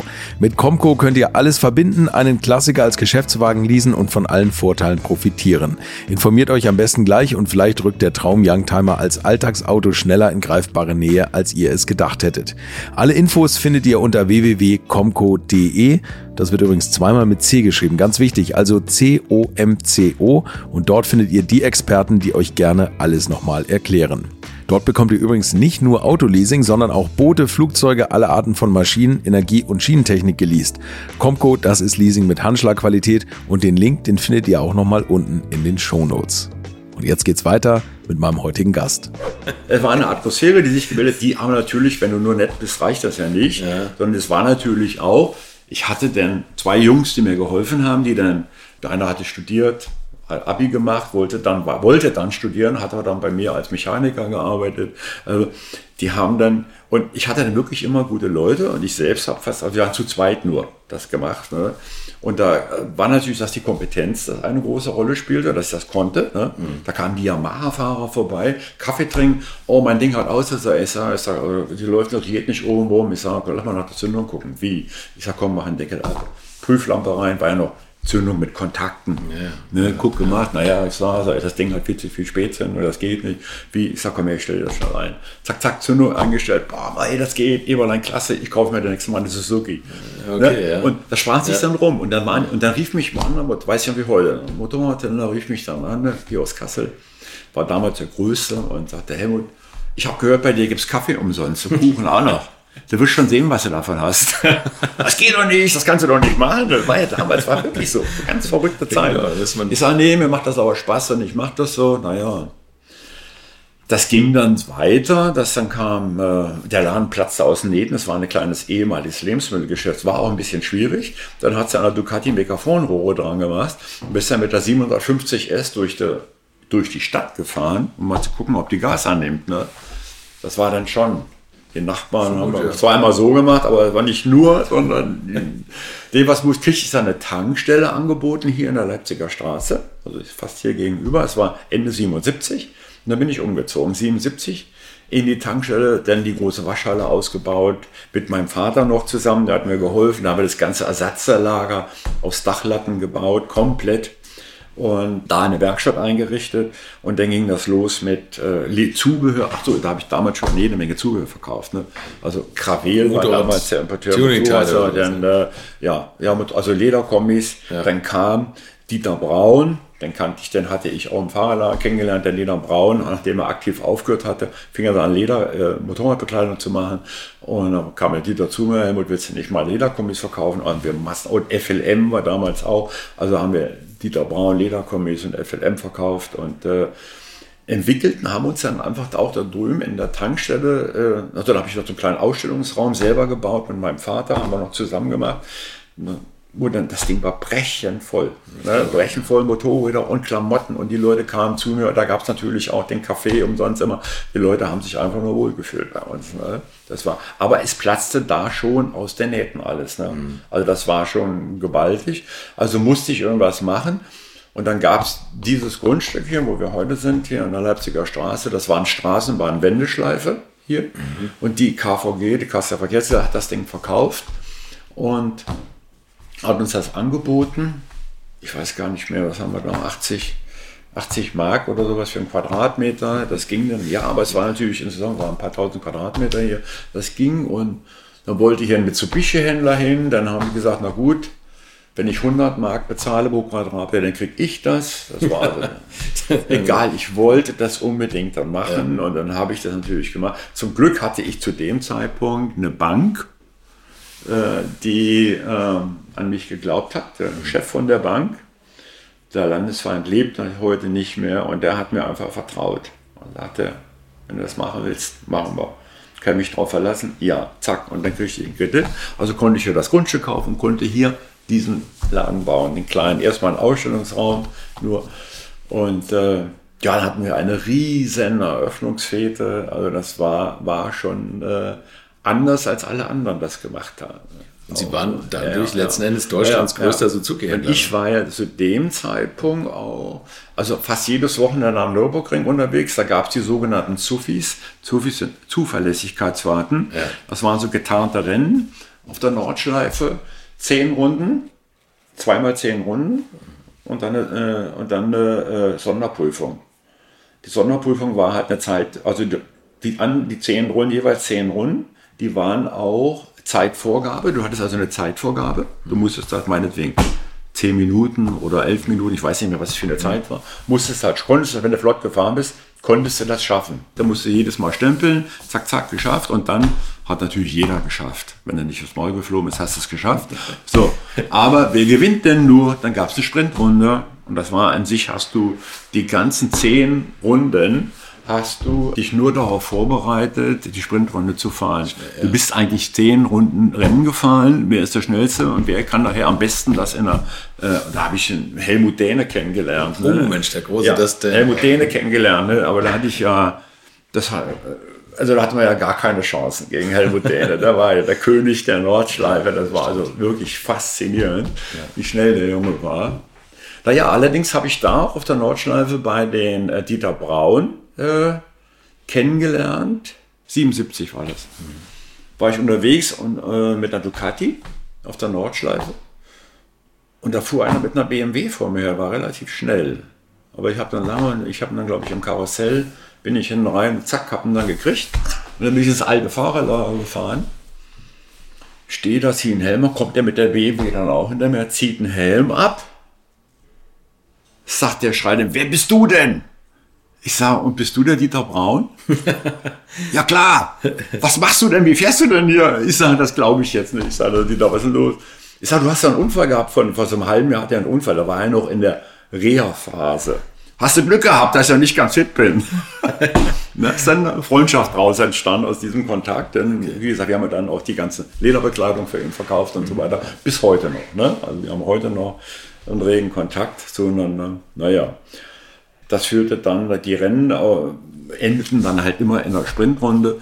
Und äh, das hat halt dann äh, einen riesen Spaß gemacht, hat aber dann auch Lust auf mehr gemacht. Ne? Dann fing das an mit den Flugplatzrennen, das wurde dann noch extremer. Dann kamen die ersten Serienmaschinenrennen, fing dann an. Dann waren nicht nur Zufis, gab es Serienmaschinenrennen. Hockenheim, 100 Starter, 100, also genannt und 30, 35 durften ja nur fahren. Qualifizieren, ja. Also Zeittraining. Ja. Zeittraining, Pflichttraining machen und dann war ich immer unter den ersten zehn, war Minimum vierter, fünfter, sechster war ich dann immer so das war, äh, ja, das wurde dann schon sehr, sehr, sehr extrem. Aber Werksfahrer konnten sie nicht werden für Suzuki oder so. Nein, nein, das, das ging das war nein. Noch, da war ich, da war ich auch nicht. Äh, da gab es ja andere Leute wie wie wie halt auch Dieter Braun oder ja. Toni Mang oder so. Ja. Das waren ja Leute, nein, das waren ja Profis. Äh, ich war da zwar immer mit einem Kampfgeist und einem großen Herzen dabei, aber äh, das ich, war, hatte ich natürlich einen Nachteil von meiner Größe her. Ne? Mhm wenn du 1,93 bist und dann, das fing ja damals auch gerade erst an, da änderte sich der, bis dahin ging es noch, aber der Fahrstuhl änderte sich ja dann auch extrem. Mhm. Äh, Janus Sarin hat das eigentlich angeführt, dieses Knie vom Tank und dann auf dem Knie, Knie schneiden lassen, das fing ja da erst an durch ihn, so, ja. ne? und das, das war also, das kam dann erst so ein bisschen äh, äh, später bei mir, ne? dann kam das erst dazu. Äh, jedenfalls hat das, ähm, mich dann schon geprägt, die, die Rennerei, die Motorradrennerei. Und hat sich natürlich auch niedergeschlagen hier in meinem täglichen Geschäft. Mhm. Ne? Ich zog natürlich dann Leute an, die Lust hatten. Ich habe super Mechaniker gehabt. Mhm. Ich darf gar nicht, jetzt fällt mir gerade ein, einer meiner Jungs, der hat mir geholfen, hat Abi gemacht und wollte studieren und hat dann angefangen bei mir Aushilfe zu machen als Lagerist und alles so, so Mann für alles der Detlef. Detlef hat nie studiert, sondern der ist heute noch hier. 42 Jahre. 42 Jahre ist okay. er Oder auch, also einige Mitarbeiter, die über 30, 35 Jahre, die in dieser Zeit geprägt waren. Und alles, was, was uns damals verbunden hat, war halt ähm, das, was wir machen, machen wir mit Begeisterung und muss einfach gut sein. Und das wollen wir halt auch gut machen. Und das hat uns halt unterschieden von den anderen, äh, weil es die, die Motorräder waren ja überall dieselben. Ne? Äh, so eine Suzuki oder eine Ducati konntest du überall kaufen. Nein, nein, wir wollten aber jetzt nach Kassel kommen. Ne? Und das war damals natürlich nicht so einfach wie heute. Google, Internet oder ja, sowas stimmt. gab es gar nicht, sondern das ging nur über Kontakte. Nur über Kontakte. Und da ist Rennerei natürlich dankbar, ne? wenn man auf den ja. Rennstrecken die ganzen ja. anderen Fahrer trifft. Ja. Ja, das war wirklich äh, so. Ich weiß nicht, wir sind ein Mainz-Hinten Flugplatzrennen. Da war am Regen, da sind wir gefahren und es war so schwierig zu fahren. Ich denke, naja, den kriegst du noch, war in letzter Runde. Nee, habe ich gesagt, komm, lass, bevor du ausläufst, weil die überall rumgeflogen. Bin im Fahrerlager, auf immer rufen die mich auf, da war ich Zweiter. und wusste das aber gar nicht. Und das war so ein Durcheinander ne, auf der Rennstrecke. Also das war, war wirklich crazy. War wirklich crazy. Naja. Ja, dann entwickelt, dann hatte ich ja nur hier den Motorradladen und das entwickelte sich so super, dass wir dann in der, in der Spitze 500 Motorräder verkauft haben. Im Jahr? Im Jahr. 500? Ja, 500. Anderthalb am Tag? Ja, ja, ja, 500. Krass. Also äh, Suzuki und äh, Ducati und auch, nee, Laverde hatte ich, Bimota hatte ich noch. Aber Bimota waren keine Stückzahlen, das waren nur ein paar. Das waren die High-End Die war, ja, das war, das war damals toll. 25.000, 20.000 Mark. Ja. Das war wahnsinnig viel Geld. Und ach, mit der Bimota bin ich auch äh, Flugplatzrennen gefahren. Ne? Waren denn danach, von der Flugplatzrennen sind ja brutal. Du hast ja Beschleunigung, dann wieder zurück. Ja? Waren danach die, die Tauchrohre, waren nachher defekt. Waren, nur die Simmeringe ließ Öl aus, stand hier vorne. War alles. Das waren die Bimota, hatte ich geschenkt gekriegt von Suzuki. Das war ein Geschenk Okay. für, ja, für den ganzen Einsatz im Motorsport und für die Firma haben die mir damals geschenkt. Das war also schon, und da ärgere ich mich heute, dass ich irgendwann wieder verkauft habe, weil ich immer wieder das Geld gebraucht Also, habe, um zu investieren. Ne? Also das war, das war schon äh, eine verrückte Zeit, aber die aber davon geprägt war, dass du Dinge äh, einfach gemacht hast und versucht hast, aber auch zu kommunizieren. Ne? Und das war damals halt ganz anders, äh, geprägt von dem, indem du die Dinge persönlich gemacht hast. Und es ging gar nichts mit Google machen. Und das Schöne war an der Zeit, und das ist, glaube ich, heute, wäre heute, ist heute schwieriger, sich selbstständig zu machen. Das, was du wusstest, wusste in dem Moment, der hat dies, der hat da, der hat da das Motorrad, hm, da, das wusstest nur du. Du konntest nicht googeln, oder wird das und das Motorrad, der hat eine Ducati SS, oder später, der hat einen Daytona. Wir hatten ja, der ist ein Architekt in, in Düsseldorf, der hat, einen, der hat einen, seit, seit Jahren einen Daytona in der Garage stehen. Ja, wenn der den verkaufen wollte, hat er den eventuell in der Automotor Sport in eine kleine Anzeige Genau, ja. gemacht oder hat gesagt, ach na, lass mal. Und dann bis mal irgendeiner erzählt hat, ja, da musst du halt hinfahren. Ne? Aber das war, das war halt die Zeit ohne Internet und ohne Handy, die ich dann geprägt hat auch. Aber du bist dann natürlich auf eine andere Art und Weise kontaktfreudig. Oder es ist anders. Die Kontakte, die du dann hast, die sind verbindlicher. Wir haben halt heute, heute, ich, wir wissen es ja nur selber, äh, über Facebook, Internet und den ganzen sozialen Medien, was für eine Fülle von Kontakten wir heute haben. Alleine 1300 Kontakte jetzt haben wir Ja, was Handy ist so alleine. oberflächlich. ne? Aber genau, es ist nicht so tiefgründig. Ne? Und ich merke das ja heute, dass heute noch aus, aus dieser Zeit, äh, dass wir die äh, einen sehen, wie, wie, wie stark da die Bindung ist. Und das, das vermisse ich halt auch so ein bisschen in der heutigen Zeit. Und wohin das führt, ist mir halt auch nicht klar, weil äh, es fördert, ich weiß es auch nicht, wie sagen, so, darüber kann man natürlich philosophieren, ob es den Egoismus fördert oder so, oder die Selbstverstellungsbedürfnis oder was auch immer.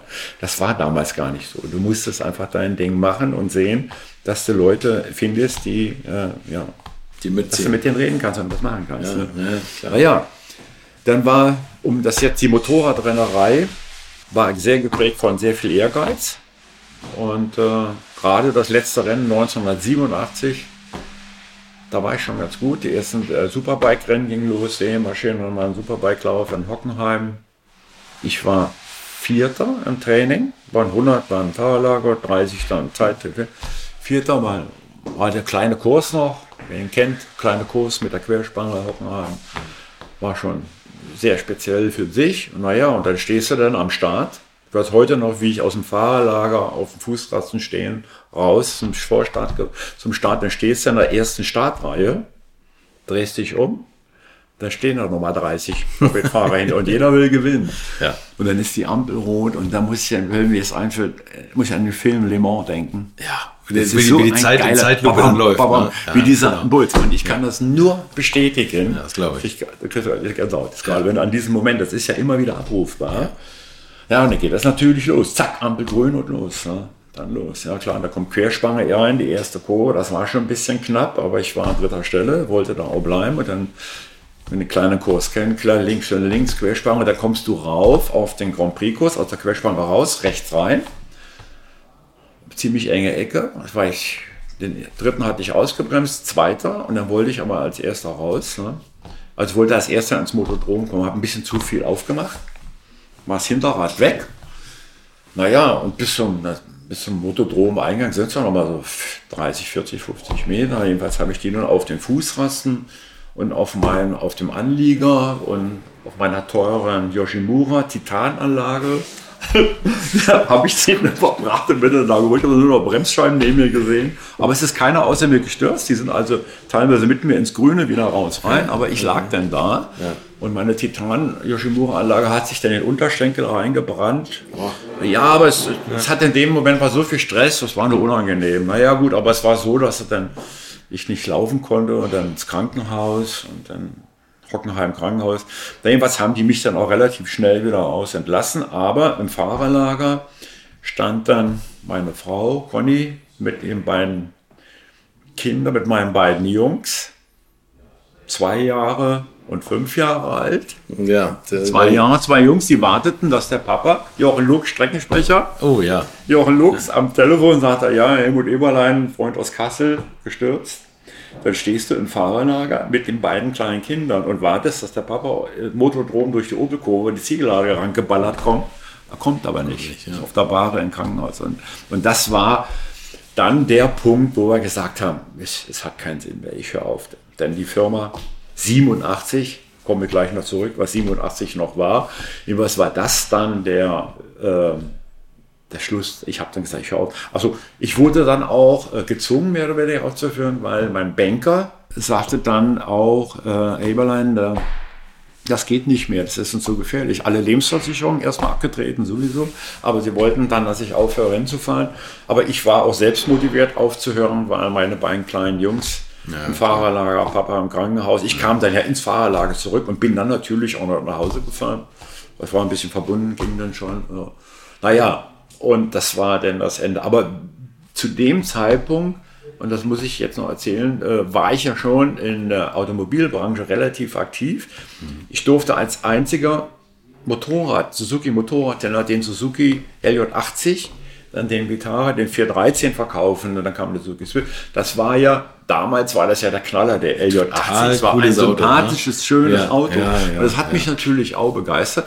Und da waren wir auch dann relativ gut. Ne? Also wir sind dann hier drüben ging das richtig, also als hier in der Firma ging das los, da haben wir immer so 120 Suzukis verkauft. Also Autos. Ne? Ja. Und zum Schluss waren das dann, ja, äh, ja, also zwischen 300 und 500 Motorräder entwickelt sich das immer. 85 kam dann aber Alfa Romeo zu mir und fragte mich, weil wir hatten uns ja in der Automobil schon ein bisschen Namen schon gemacht und so. Und, äh, aber da war hier der Alfa Romeo Händler in Kassel und der war pleite und dann kam, und der Alpha, der, der kannte mich, der fuhr immer lang, der, der hier, der Vertreter, der Gebietsvertreter von Alpha. Und der kam dann äh, zu mir hier und sagt, der Eberland, wollen Sie nicht Alpha Romeo machen? Ich sage, nee, wieso das denn? Ja, äh, ich, ich habe genug, ich hab, wir kaufen so viel Motorräder, drei, 400 Motorräder schon, 85, klar waren das, schon bei 400. Ich hatte die Bude voll ohne Ende und hier kein Ausstellungsraum. Ich sage, nee, warum soll ich das machen? Nee, will ich nicht. Und so, ah, Alpha ist doch schön. Ja, gucken Sie mal hier, was machen wir? Da haben wir gerade den GTV, den Sechszylinder Alpha GTV. Okay. Super Auto. Und es sind so kleine Dinge, die dich manchmal beeinflussen, Entscheidungen zu treffen. Da zeigt er mir eine große eine Anzeige. Das war so eine halbe Seite, kommt in der Automotorsport. Da kam der GTV von vorne, der ja sogar über so eine Kuppe, sieht geil aus. Und da stand als Headline erhalten Sie sich Ihren Anspruch auf Individualität. Alfa Romeo. Und da habe ich, das war ja genau mein Ding. Das Bedürfnis nach Individualität und anders sein als andere. Ja. Und da habe ich gesagt, das mal, ich mach's. Wie? Ja, aber ich habe keine Kohle. Ich sage, ich kann nicht, Sie müssen, wir müssen schauen, naja, Herr Eberlein, da geben wir Ihnen äh, einen verlorenen Zuschuss. Ich sage, was ist das denn? Ja, Sie kriegen 100.000 Mark von uns, wenn Sie das bauen. Ich sage, wie, wie soll ich denn die zurückzahlen? Nein, das ist ein verlorener Zuschuss. Ach so, ah, okay. Ich sage, das finde ich aber cool. Ja, aber wir erwarten natürlich von Ihnen, dass Sie gut sind. Ich sage, naja, gut. Das haben Sie ja vorher schon bewiesen. Das zeige ich euch dann. Ja, das ja. kriege ich schon hin. Ja. Und das, ich wollte ja den Showroom neu machen. Dann machen wir hier und da. Und dann haben wir das gemacht. Und das lief natürlich auch mit Alpha. Ne? Wir hörten da. Mitte 80er, ne? Äh, 85. 85, 85 ging das los. Und da kam, weißt du, kam der Alpha 75, kam er dann raus und so. Also es war dann wie die 33 in verschiedenen Versionen und das entwickelte sich dann richtig gut. Wir, dann war ich, dann bin ich einmal zu den zehn besten Händlern, zwei, drei Jahre schon später. Da waren wir, haben wir eine, da waren wir in Indien und Hongkong sind wir eingeladen. Die Veranstalter, also die Hersteller waren damals noch sehr großzügig. Die haben riesen Reisen veranstaltet, äh, wenn du gewonnen hast. Da gab es also, wenn du das und das gewinnst, dann machst du das, ne? Und äh, da sind wir durch Indien. Da war ich eine Indienreise gewonnen mit, mit, ein paar, mit 20 anderen Händlern und so. War Wahnsinn. Ja. Taj Mahal davor gestanden und so. Das war, ein, wann war denn das? 87 oder so? Was muss das so gewesen ja. sein? War Wahnsinn. War ganz am Anfang. Und da haben Sie aber Alpha und Suzuki gemacht. Das ging Ja, dann waren wir, nee, ja. wir waren dann hier Alpha Romeo äh, und Suzuki-Händler. Das mhm, war okay. dann also schon eine Herausforderung.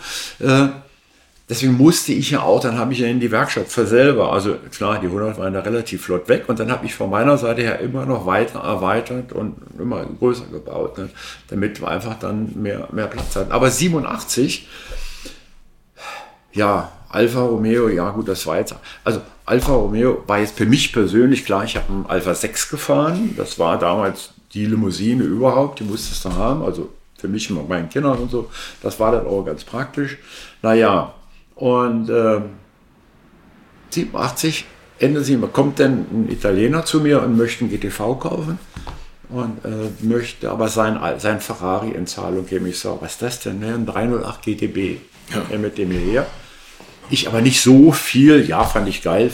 So. Hm. Dann habe ich das Ding, oh, das ist ja geil, so ein Auto. Das kommt wir fahren, habe ich mit dem Ding rumgeballert. Und er auch, da hier gib mal Gas und so, tausend Rundinstrumente, Vergasermotor, Trockensumpf. Das war ja, das war so ein bisschen du, die Konfrontation mit der Technik. Mhm. Das war nicht einfach, also du hast das Auto gefahren. Heute ist ja so mit den gesteuerten Autos, die fahren dich ja.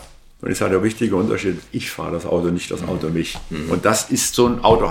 Jeder Klassiker fordert dich heraus, ja. das zu machen. Ne? Und das hat mir so einen Spaß gemacht. Naja, also wollte ich das Geschäft unbedingt machen. Ne? Und ja, der wollte aber 60.000 Mark dafür haben. Das war natürlich ein bisschen knapp. Wir hatten gerade so einen Haufen Neuwagen hier stehen und war ein Konto ziemlich dicht. Und dann habe ich meinen Banker, ich, ich, muss, ich will den GTV verkaufen, ich muss aber den Alpha einzahlen. Der war ja teurer als der GTV. Ich muss ja mal G rausgeben. Ich habe jetzt auch der schon gerade gefragt, wie man sowas in Zahlen Ich sage, ich brauche mal so 60.000 oder 65.000 waren es damals. Und sagt er, wieso das denn? So. Das war aber 87. Und da habe ich gesagt, ich höre auf, Rennen zu fahren. Haben wir doch gesagt, ja, können wir uns darauf verlassen, Herr Eberlein? Ich sage, ja, machen wir okay, Sie kriegen die 65. Dann durfte ich mein Konto entsprechend überziehen. Zack. So, dann hatte ich jetzt das Auto und dann bin ich damit rumgeballert. Ne? Ich, Motorradrennen ging nicht mehr. Ich, das war für mich wie so ein Ersatz zum Motorradrennen. So, hat aber einen Wahnsinn Spaß gemacht. Kannte ich gar nicht, weil Autobahn war für mich früher von A nach B. Kommen, machen. Entweder bin ich nur Motorrad rumgerast und Autofahren war nicht, war nicht. Auf einmal zündete das in mir wie wahnsinnig. Ich sage, weißt du, da wollte ich das alles wissen ich mir erstmal alle Bücher gekauft über Enzo Ferrari. Hm. Denn, äh, denn äh, ja, alles, was es gab über Enzo Ferrari. Und dann habe ich geguckt, wer hat denn, dann habe ich die Ferrari-Händler, bin ich hingefahren bei Autobäcker und so, habe dann geguckt, wer macht denn das alles, was machen die da? Und äh, dann achte mich erstmal in den Ferrari-Club eingetreten, Ferrari-Club Deutschland, war ich eines der ersten Mitglieder bei jeder Veranstaltung. Und dann lerntest du natürlich kennen, das war die Zeit ohne Handy. Ja ging ja noch gar nichts. Aber ja. das waren wie auch in der Motorradszene die ganz persönlichen Kontakte, die dann geholfen haben. Ne? Und dann fing ich an, Alfa Romeo fing das an, aha, dann kriegte ich einen Montreal angeboten. Was ist das denn? Alfa Montreal, na gut, denn ich bin Alfa, das ist ja geil. Die Technik habe ich mir interessiert. Oh, ist ja ein Achtzylinder drin. Weil damals Automobilausstellung Montreal, hat Alfa Romeo, da, da hat er den Namen, das Auto präsentiert. Das ist ein ganz faszinierendes Auto. Ja. Ich das natürlich in Zahlung genommen dann habe ich mit dem Ding auseinandergesetzt. Dann habe ich mit Händlern, mit Leuten Kontakt aufgenommen, irgendwie den Brot oder so, die noch, die, die das Schwierige war immer die Einspritzanlage einzustellen bei dem. Ding. Das konnte kaum einer noch.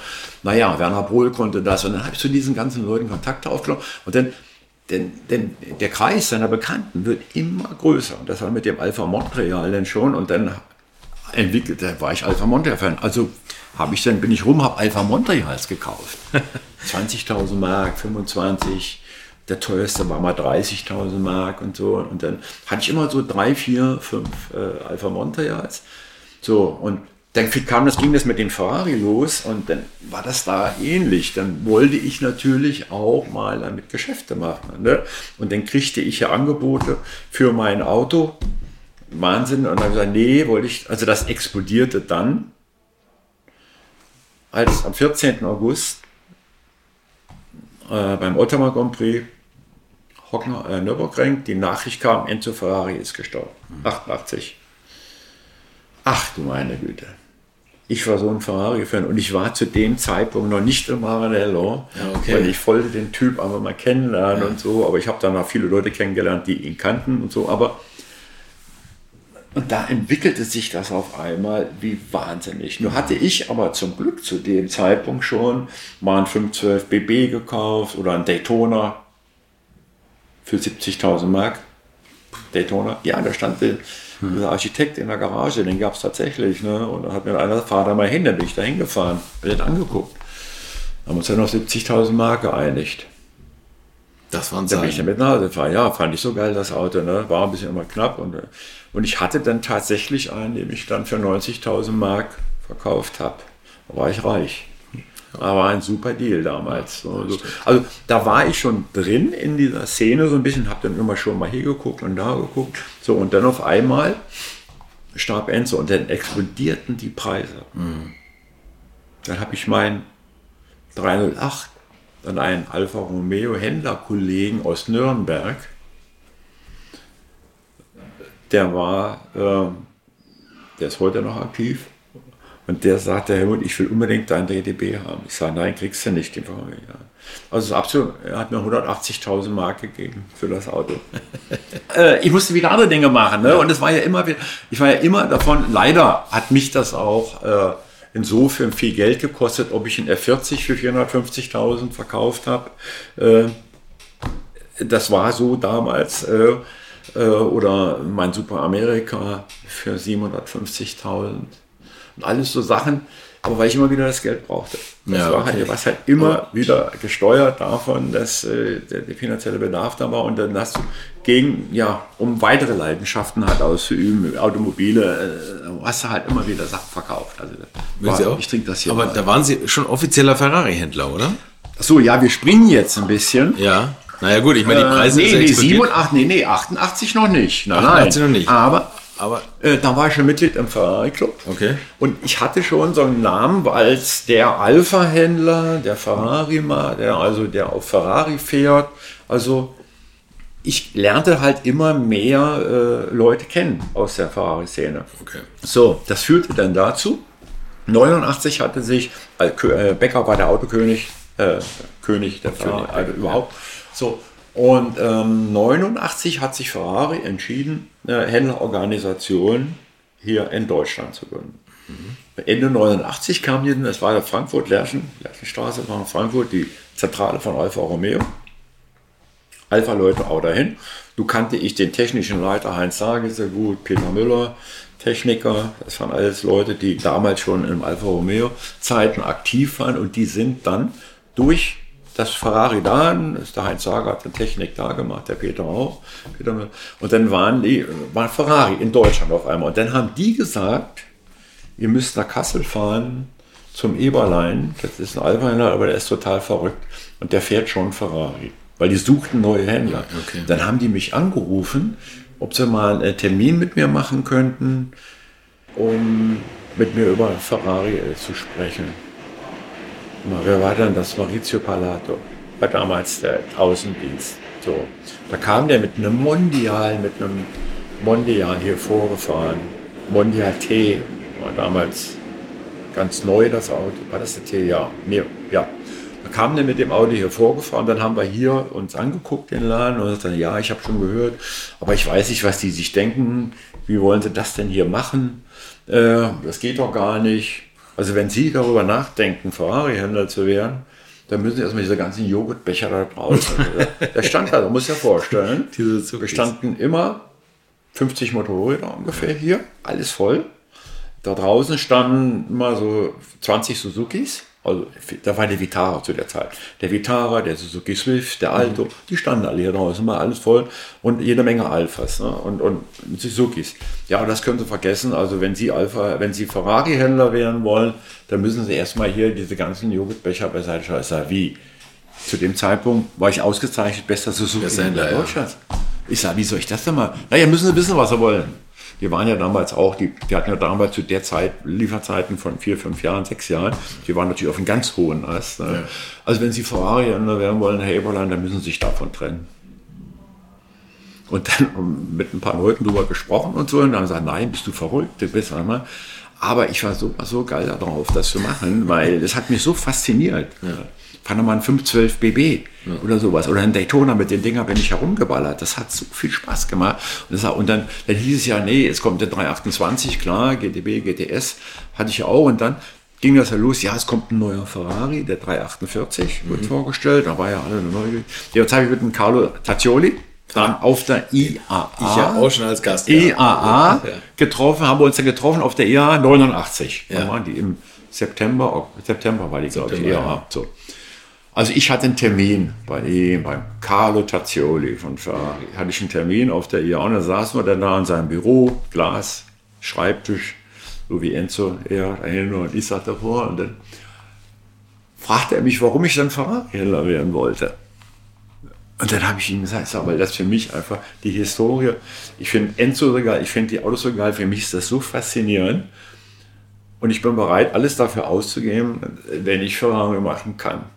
Und ich kann es, kann ich Ihnen versprechen. Weil von der Technik her und so ist für mich gar kein Problem. Ich habe das und das und das gemacht. Zudem haben wir schon einen Daytona-Motor gemacht und so.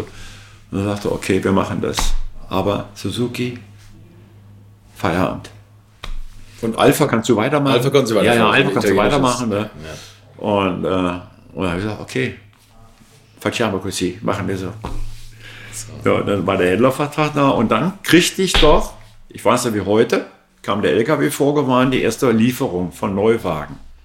Zwei 348 und ein Testarossa. Okay, also schon drei ein, Autos. ein hohes Ding, aber drei Autos. Drei Autos. Von vorher 50 Motorrädern, ja, wahrscheinlich 20 Ja, na klar, Autos. so. Ja. Das, das, gut. Nur hatten wir Lieferzeiten ohne Ende. Die Leute standen sowieso Schlange. Du wirst Ferrari-Händler, oh Helmut, ich will eine 48 haben. Ne, das war alles klar. Und die, die brauchst du nur verteilen. Aber ich muss ja Geld verdienen. Also bist du rumgedüst und hast halt Autos gesucht. Klassiker gesucht. Ich habe Klassiker gekauft. Ich habe ja heute noch einen Klassiker, den ich 88 gekauft habe, einen, einen gelben 365 GT 2 plus 2. den habe ich damals gekauft. Das war gar nicht, ich glaube, auch für 70.000 Mark. Äh, war das damals so, aber ähm, der war, den habe ich heute noch. Den habe ich zwar zweimal gekauft, verkauft, aber immer wieder zurückgekauft und den verkaufe ich nicht mehr. Also, Tribute Millionär, alles mit. Also ich hatte dann, mir blieb gar nichts anderes übrig. Ich musste Autos kaufen und verkaufen, also um Geld zu verdienen. Ne?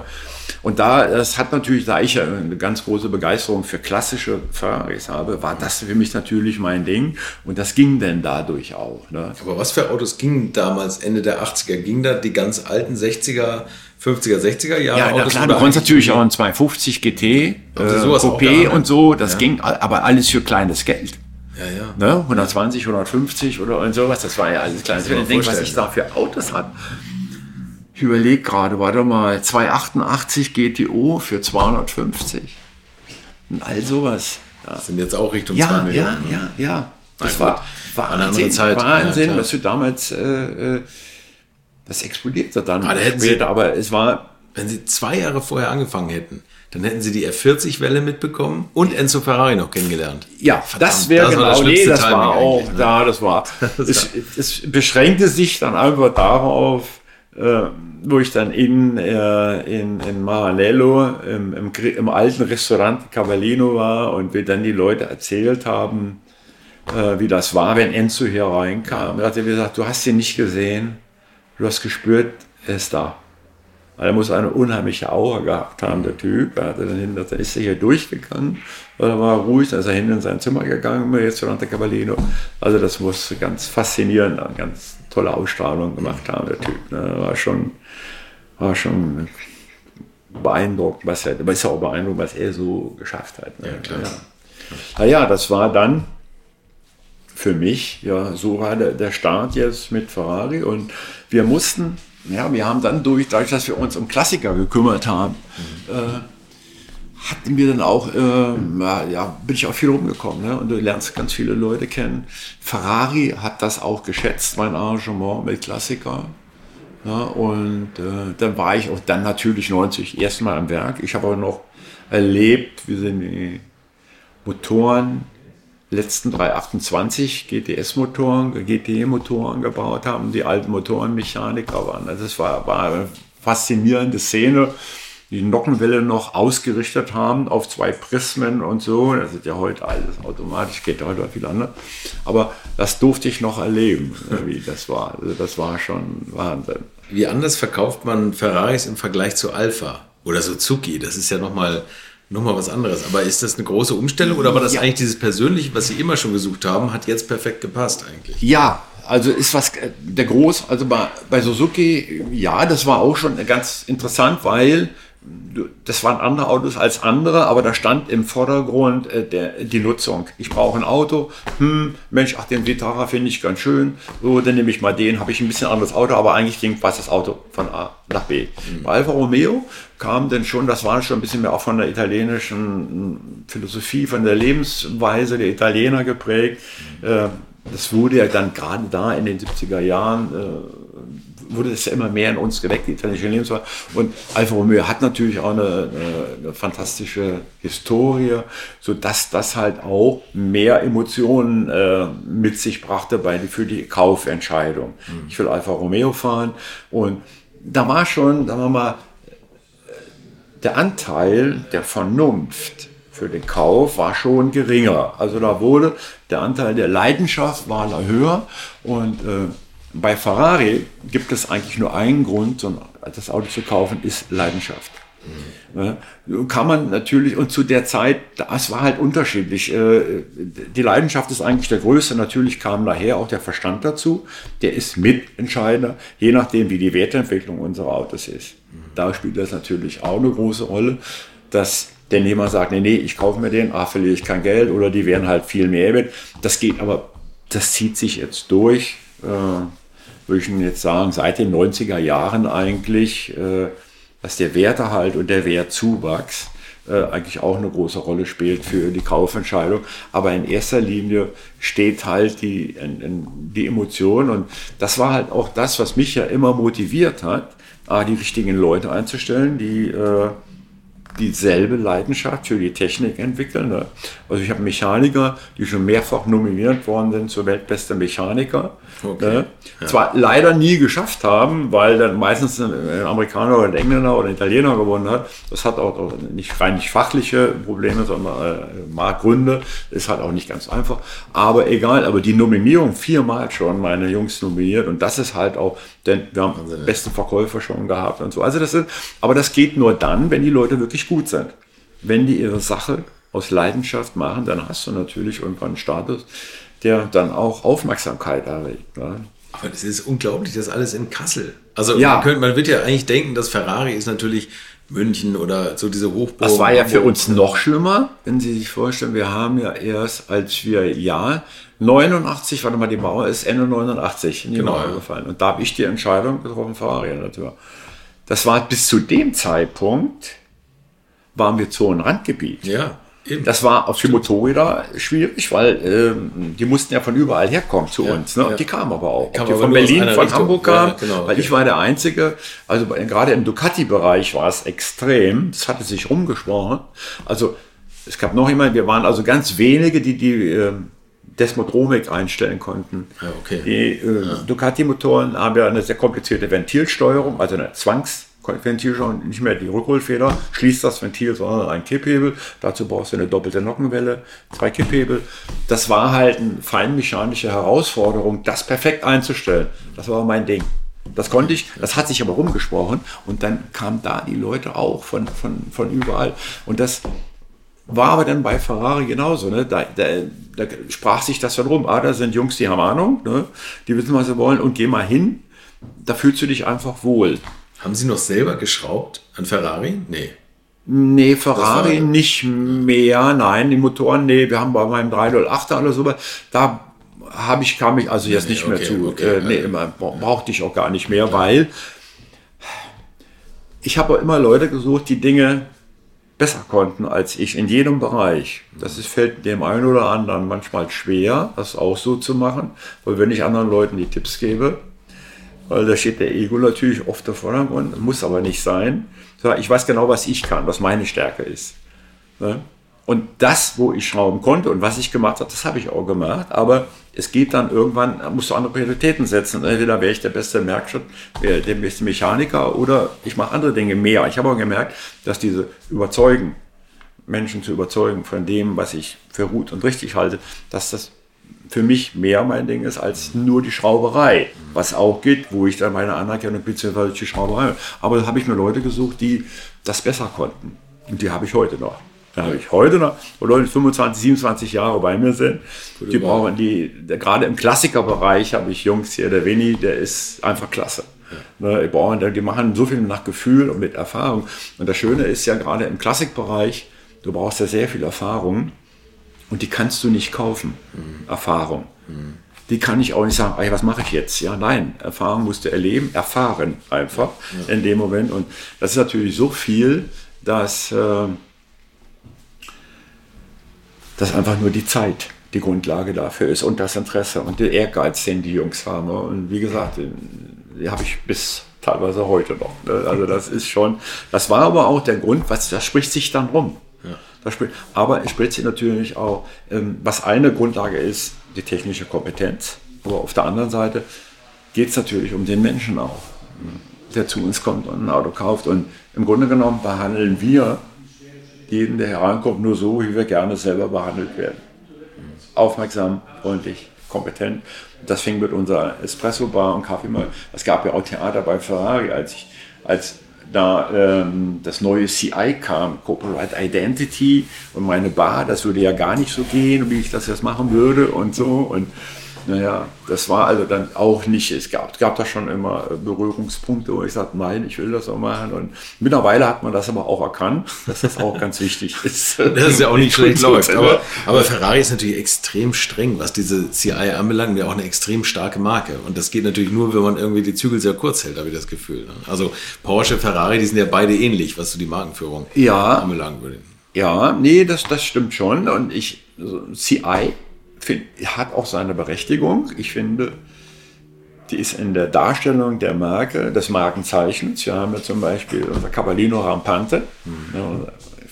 das in dem klassischen rechteckigen Ferrari-Logo mit der dänischen Flagge oben halt. Ne? Ja, aber, oder gibt es das Scuderia-Zeichen natürlich. Ne?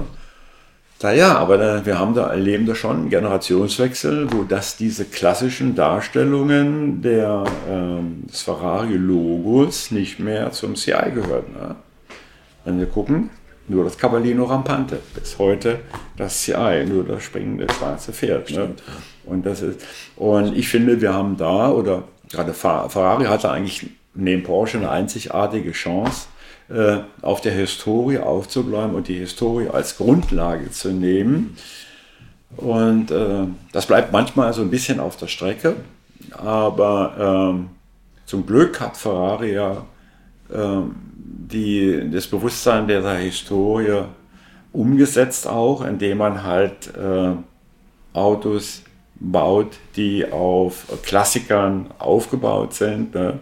ob man jetzt also die man jetzt als als Grundlage nimmt für neue äh, für neue Autos, ob es weiß ich 509 GTO zum Beispiel, ne? oder das waren halt Autos, wo man dann halt schon äh, äh, die Historie äh, so als als Hintergrund genommen hat. Ne? Und das war für mich auch als Montezemolo, ich habe Montezemolo kennengelernt 90 in, in, in Fiorano, als wir da am Testen waren und da kam er mit dem 456 angefahren und wir haben gleich mit ihm darüber gesprochen. Und seitdem kannten wir uns und hatten eigentlich auch einen ganz guten Draht zueinander. Ja. Das war für mich schon eine ganz faszinierende Persönlichkeit, der natürlich geprägt war, ich kann sagen, von der Historie und vom Gegenwind der Realität. Weil er hat ja, Niki Lauda, wenn man das sieht, was er, was er alles gemacht hat, die Scuderia damals geleitet. Ne? Und das waren, das sind natürlich Dinge, die einfach so einen Menschen auch prägen und ihn aber auch an seinen ganzen Entscheidungen realitätsbezogen machen. Also das war schon eine tolle Sache. Und das führte letztendlich auch damals dazu, weil der, der 599, nee, der 550 Maranello wurde vorgestellt, 96, war ich am Nürburgring, wurde er vorgestellt. Und vor der, bevor der vorgestellt wurde, hatte ich eine Einladung von Maranello. Ich soll mal nach Maranello kommen den neuen 550 fahren. Damals der Testfahrer Dario Benuzzi war der Testfahrer. Raffaele Simone, der es heute ist, der war damals noch fast Lehrling bei ihm. Und so, und dann ist er da benutzt mit mir durch Maranello geballert. Ne? Ich glaube, wir sind so, über 100, die wir Abetone lang geballert. Ich sage, was ist denn, dass wir da jetzt ein Auto kommen? Sagt er, die wissen alle, dass wir hier sind und wir sind schneller. Bis der losfährt, sind wir schon vorbei. um den Bergen rumgeballert. Und dann wollte er von mir wissen, was ich von dem Auto halte und so. Das war also sehr positiv und das hat sich dann eigentlich über die, die nächsten fast 20 Jahre hingezogen, bis hin zum F8 Spider. Das war das letzte Auto, was ich testen durfte, bevor die Autos in Produktion gingen. Mhm. Kriegte ich eine E-Mail, Helmut Venetio, und dann wann kommst du nach Maranello? Und dann wir normal haben sie das Auto gezeigt, wie es fertig war, wie mir das gefallen würde. Und dann haben wir natürlich geguckt, klar, mit meinetwegen deutscher Pingeligkeit, pass mal auf, die Spaltmaße sind schlecht, was ist denn das mit dem Schaumgummi, das sieht billig aus, das kannst du so nicht machen. Und äh, das wollten die aber wissen. Die wollten nicht, dass ich das Auto besser mache oder so. Und dann wir waren damals am Anfang drei Händler, aber die anderen haben immer alle gesagt, ah super und klasse. Ich war der Einzige, der immer ein bisschen kritisiert hat. Das führte letztendlich dazu, dass ich nur noch eingeladen wurde. Normalerweise, weil die wollten von mir wissen, ich weiß ja genau, 509 GTO sind wir rumgeballert, das war so ein geiles Auto. Und dann hatte innen drin alles Carbon. Ich sage, hier, das geht nicht. Glänzendes Carbon, das ist too much shining, das ist, äh, geht nicht.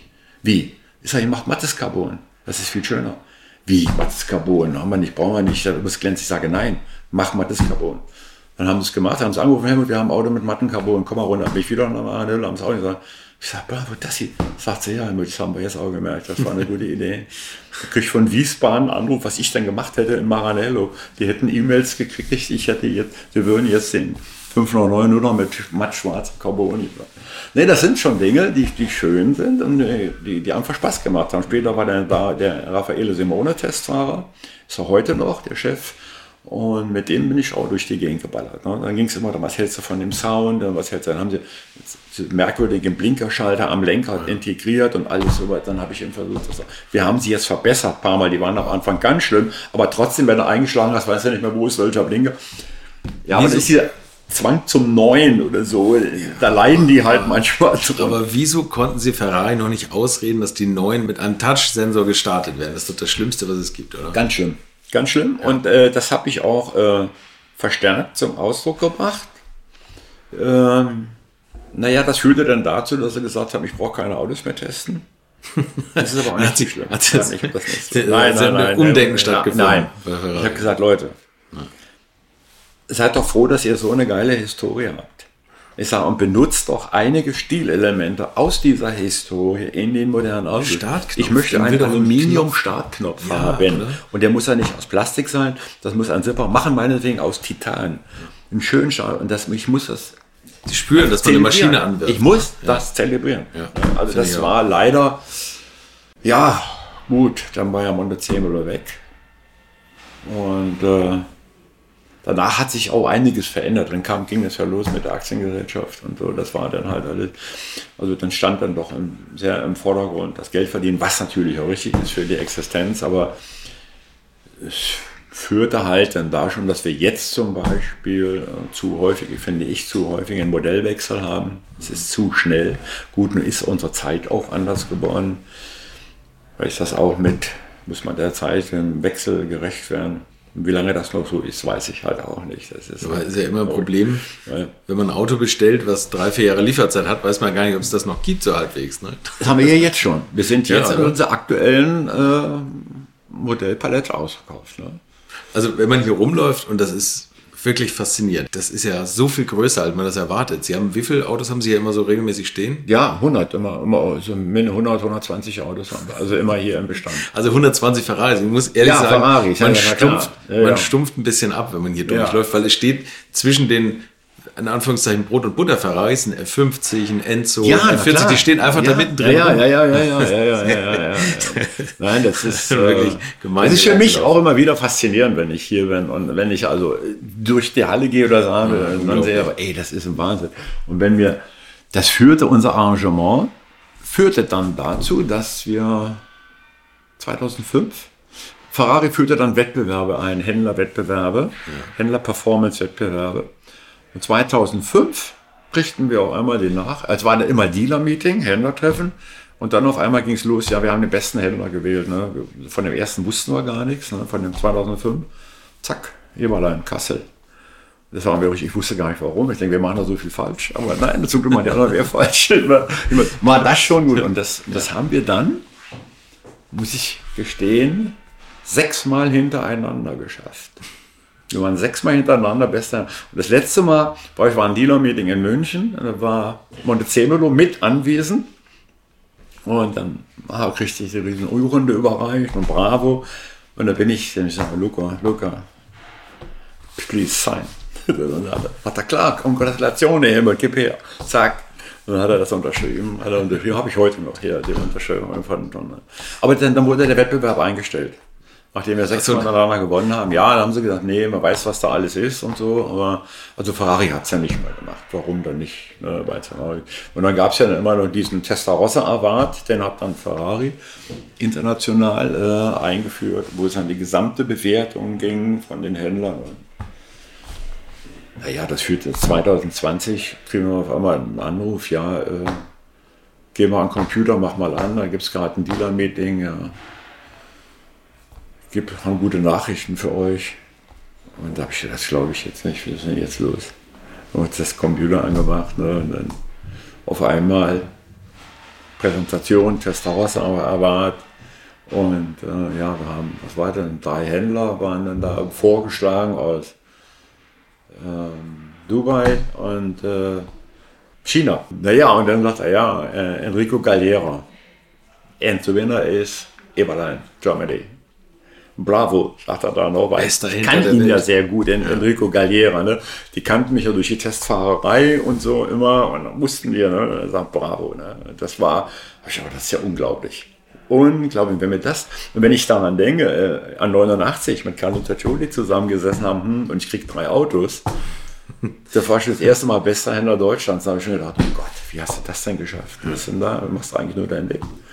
Das war immer begleitet von meinem Anspruch, gut sein zu wollen. Und ich habe immer mein ganzes Team immer wieder motiviert. Ich habe immer gesagt, Jungs, wenn wir jetzt meinetwegen ähm, 430 nehmen, wir gehen zurück oder ein 488 oder ein 509, ist München derselbe, in Berlin derselbe, Hamburg, Düsseldorf, dieselben Autos.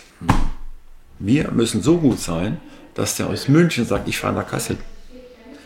Und da müssen wir super gut sein, aber gut sein alleine reicht nicht. Wir müssen auch so mit den Menschen umgehen, dass sie sich wohlfühlen.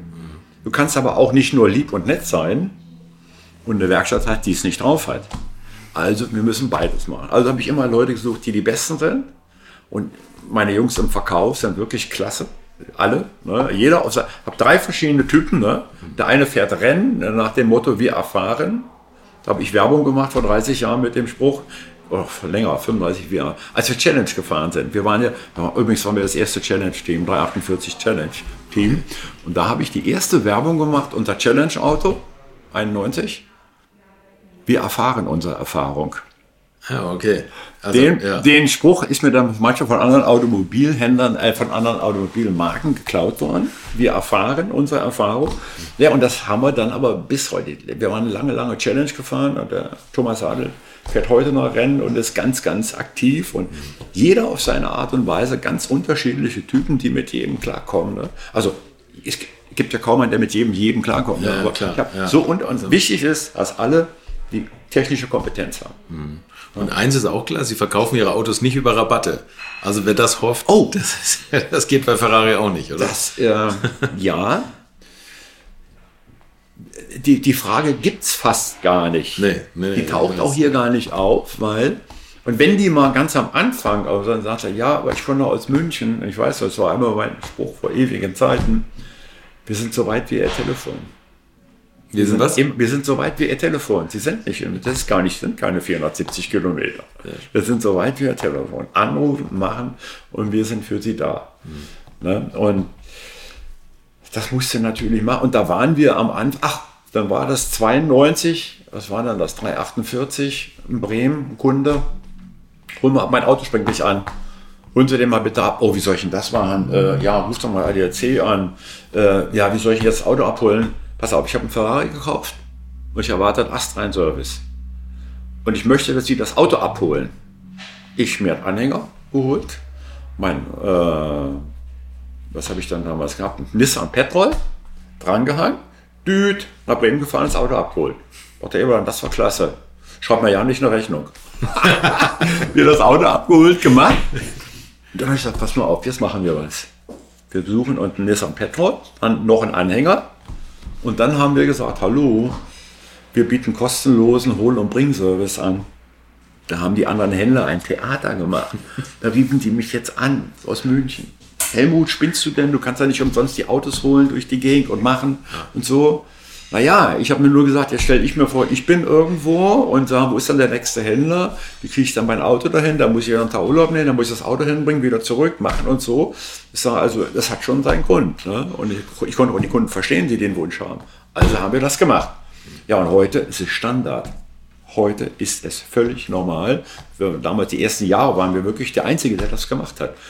Und das Schöne ist, es, es prägt dann und dann wird der Bekanntheitsgrad oder so, das ist dann halt einfach so tief verwurzelt oder die, oder die positive Verbindung mit, mit unserem Namen, weil das also dann ein vernünftiges Fundament hat. Ne?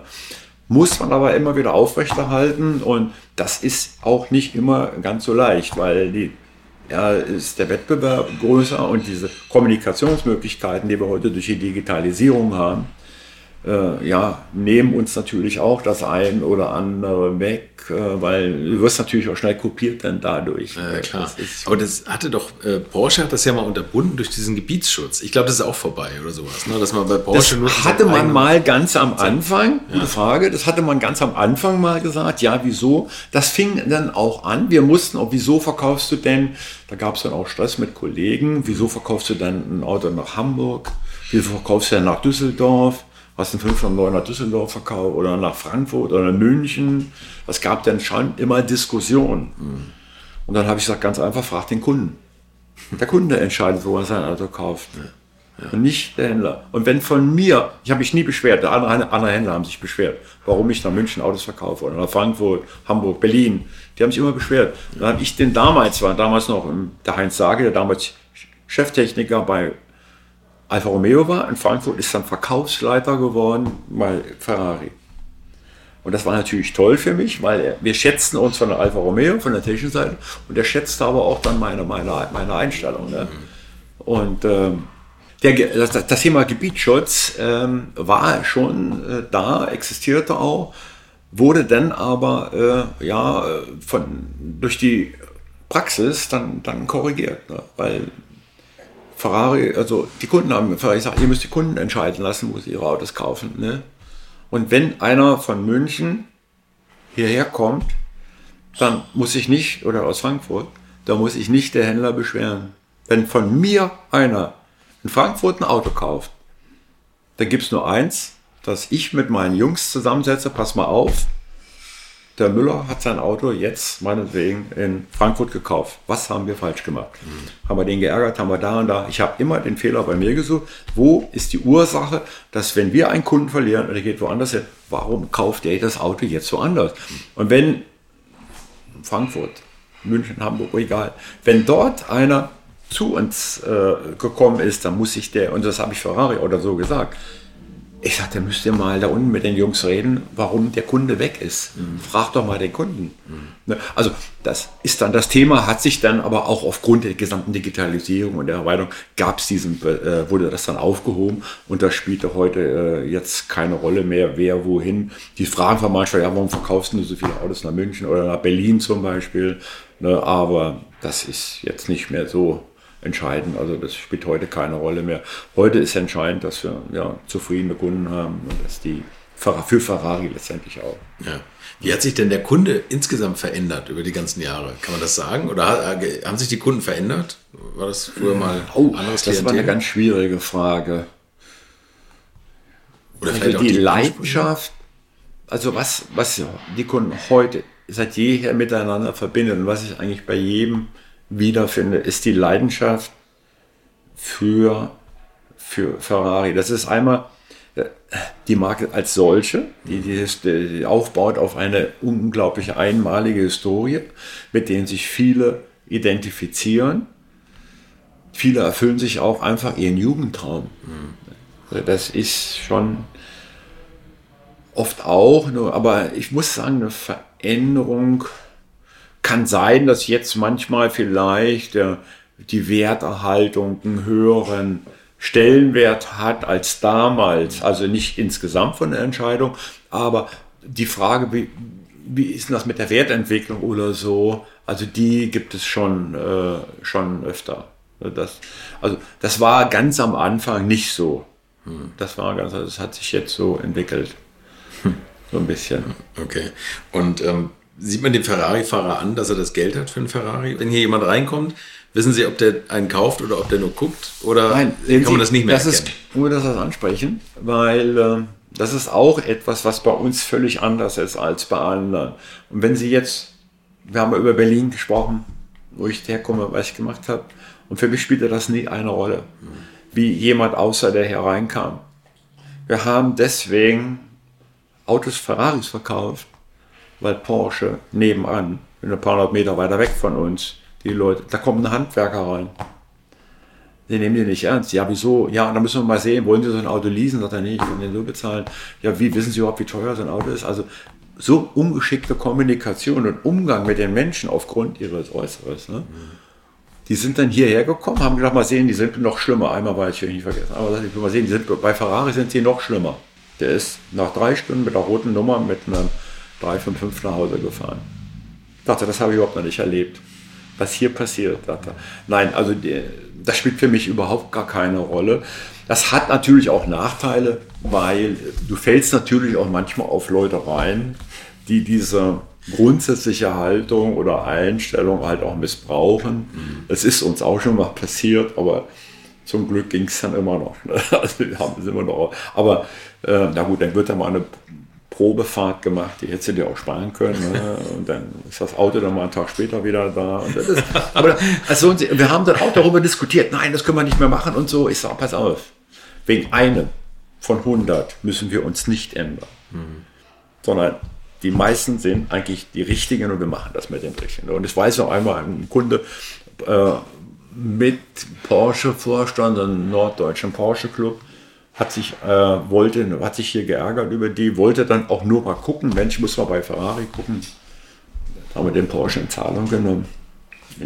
Wir haben heute noch einen super Kontakt zueinander und fährt Ferrari.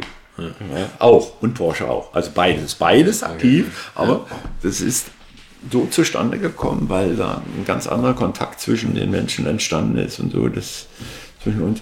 Im Grunde genommen mache ich das so, so wie ich es halt gerne habe. Wie wir es halt auch gerne haben. Das ist halt so. Ne? Wo Sie gerade sagen, dass viele erkommen und sich ihren Jugendtraum erfüllen. Und der Jugendtraum riecht ja nach Benzin und klingt auch so. Und hat dieses Ferrari-Herz und den Motor. Wie sehen Sie das denn, wenn jetzt irgendwann einer kommt, der vielleicht jetzt so 15 ist, Autofan, und wenn er sich das dann leisten kann, mit 45 seinen Jugendtraum erfüllen kann und die Autos summen nur noch leise vom Hof? Glauben Sie, das ist Ferrari ein Problem?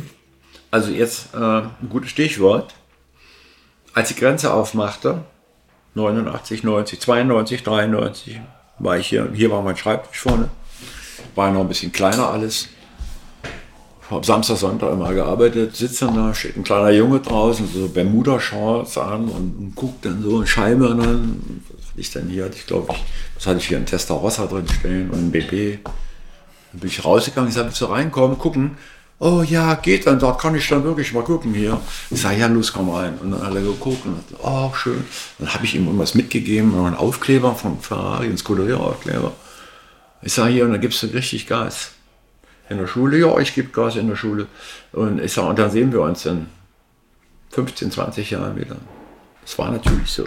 Der kam wieder, Herr Eber, dann erkennen Sie mich noch. Ich sage, nee, das zack, da holt. Ach so, er hatte ein Foto. Ich sagte, können Sie ein Foto von mir machen? Hatte ein Fotoapparat dabei. Dann habe ich noch ein Foto von mir in der kurzen Hose gemacht.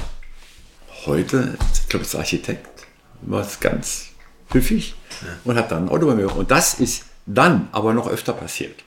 Also das Minimum fünf Leute, die dann später kamen, Eberlein kennt mich noch, kennt, weil ich das generell so mache. Mhm.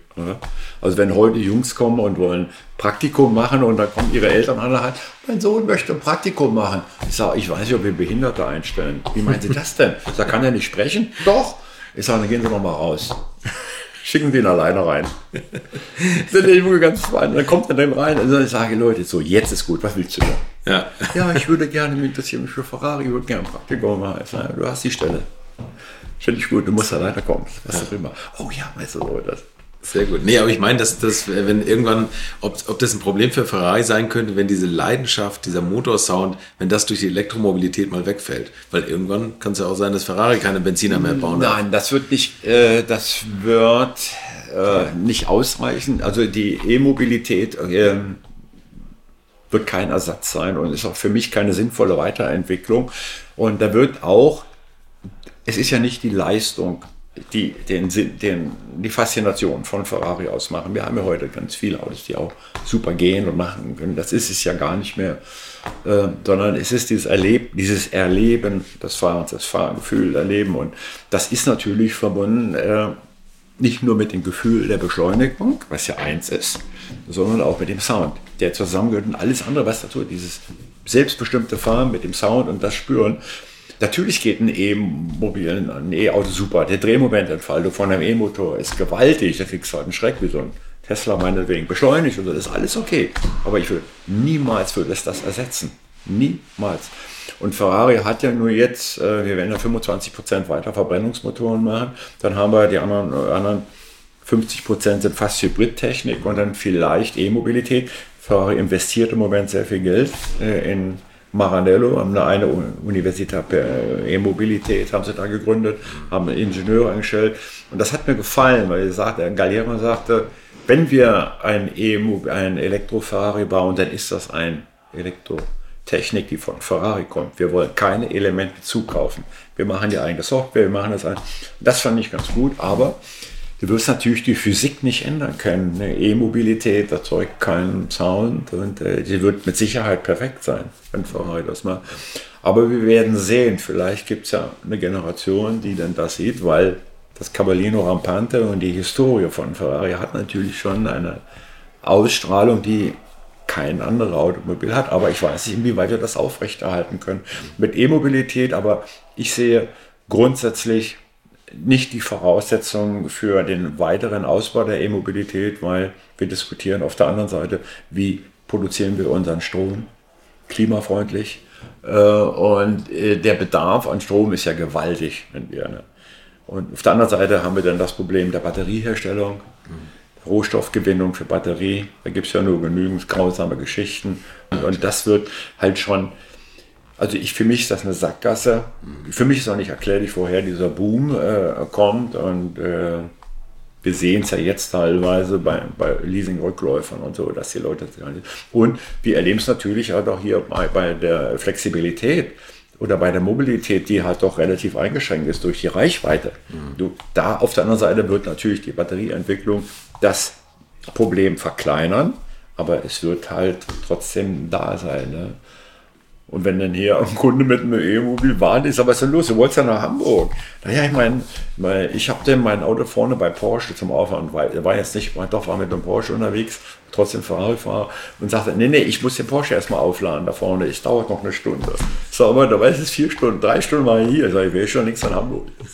Aber nein, das, das wird, wird seine Eigendynamik entwickeln, denke ich. Ich meine, die E-Mobilität kann ich mir nicht vorstellen, dass das was für die geht. Und ich hoffe einfach auf synthetische Kraftstoffe, weil das wird hoffentlich die Lösung der Zukunft sein. Und die gibt es ja schon in vielen Bereichen. Ne? Was sind denn so Ihre Lieblings-Ferraris eigentlich über, aus der Geschichte heraus? Oh. Eieiei, das ist natürlich schwierig. Ähm, also die, eine, die, der erste Klassiker, mit dem ich also eine faszinierende Berührung hatte, war natürlich der Daytona. Nicht damals so günstig auch, mit dem habe ich mal rumgeballert. Und die Geschichte von dem Daytona und das Auto ist für mich so faszinierend, obwohl er schwer zu fahren ist. Ne? Also je, je, mehr du Gas gibst, umso leichter fährt er sich, der Daytona.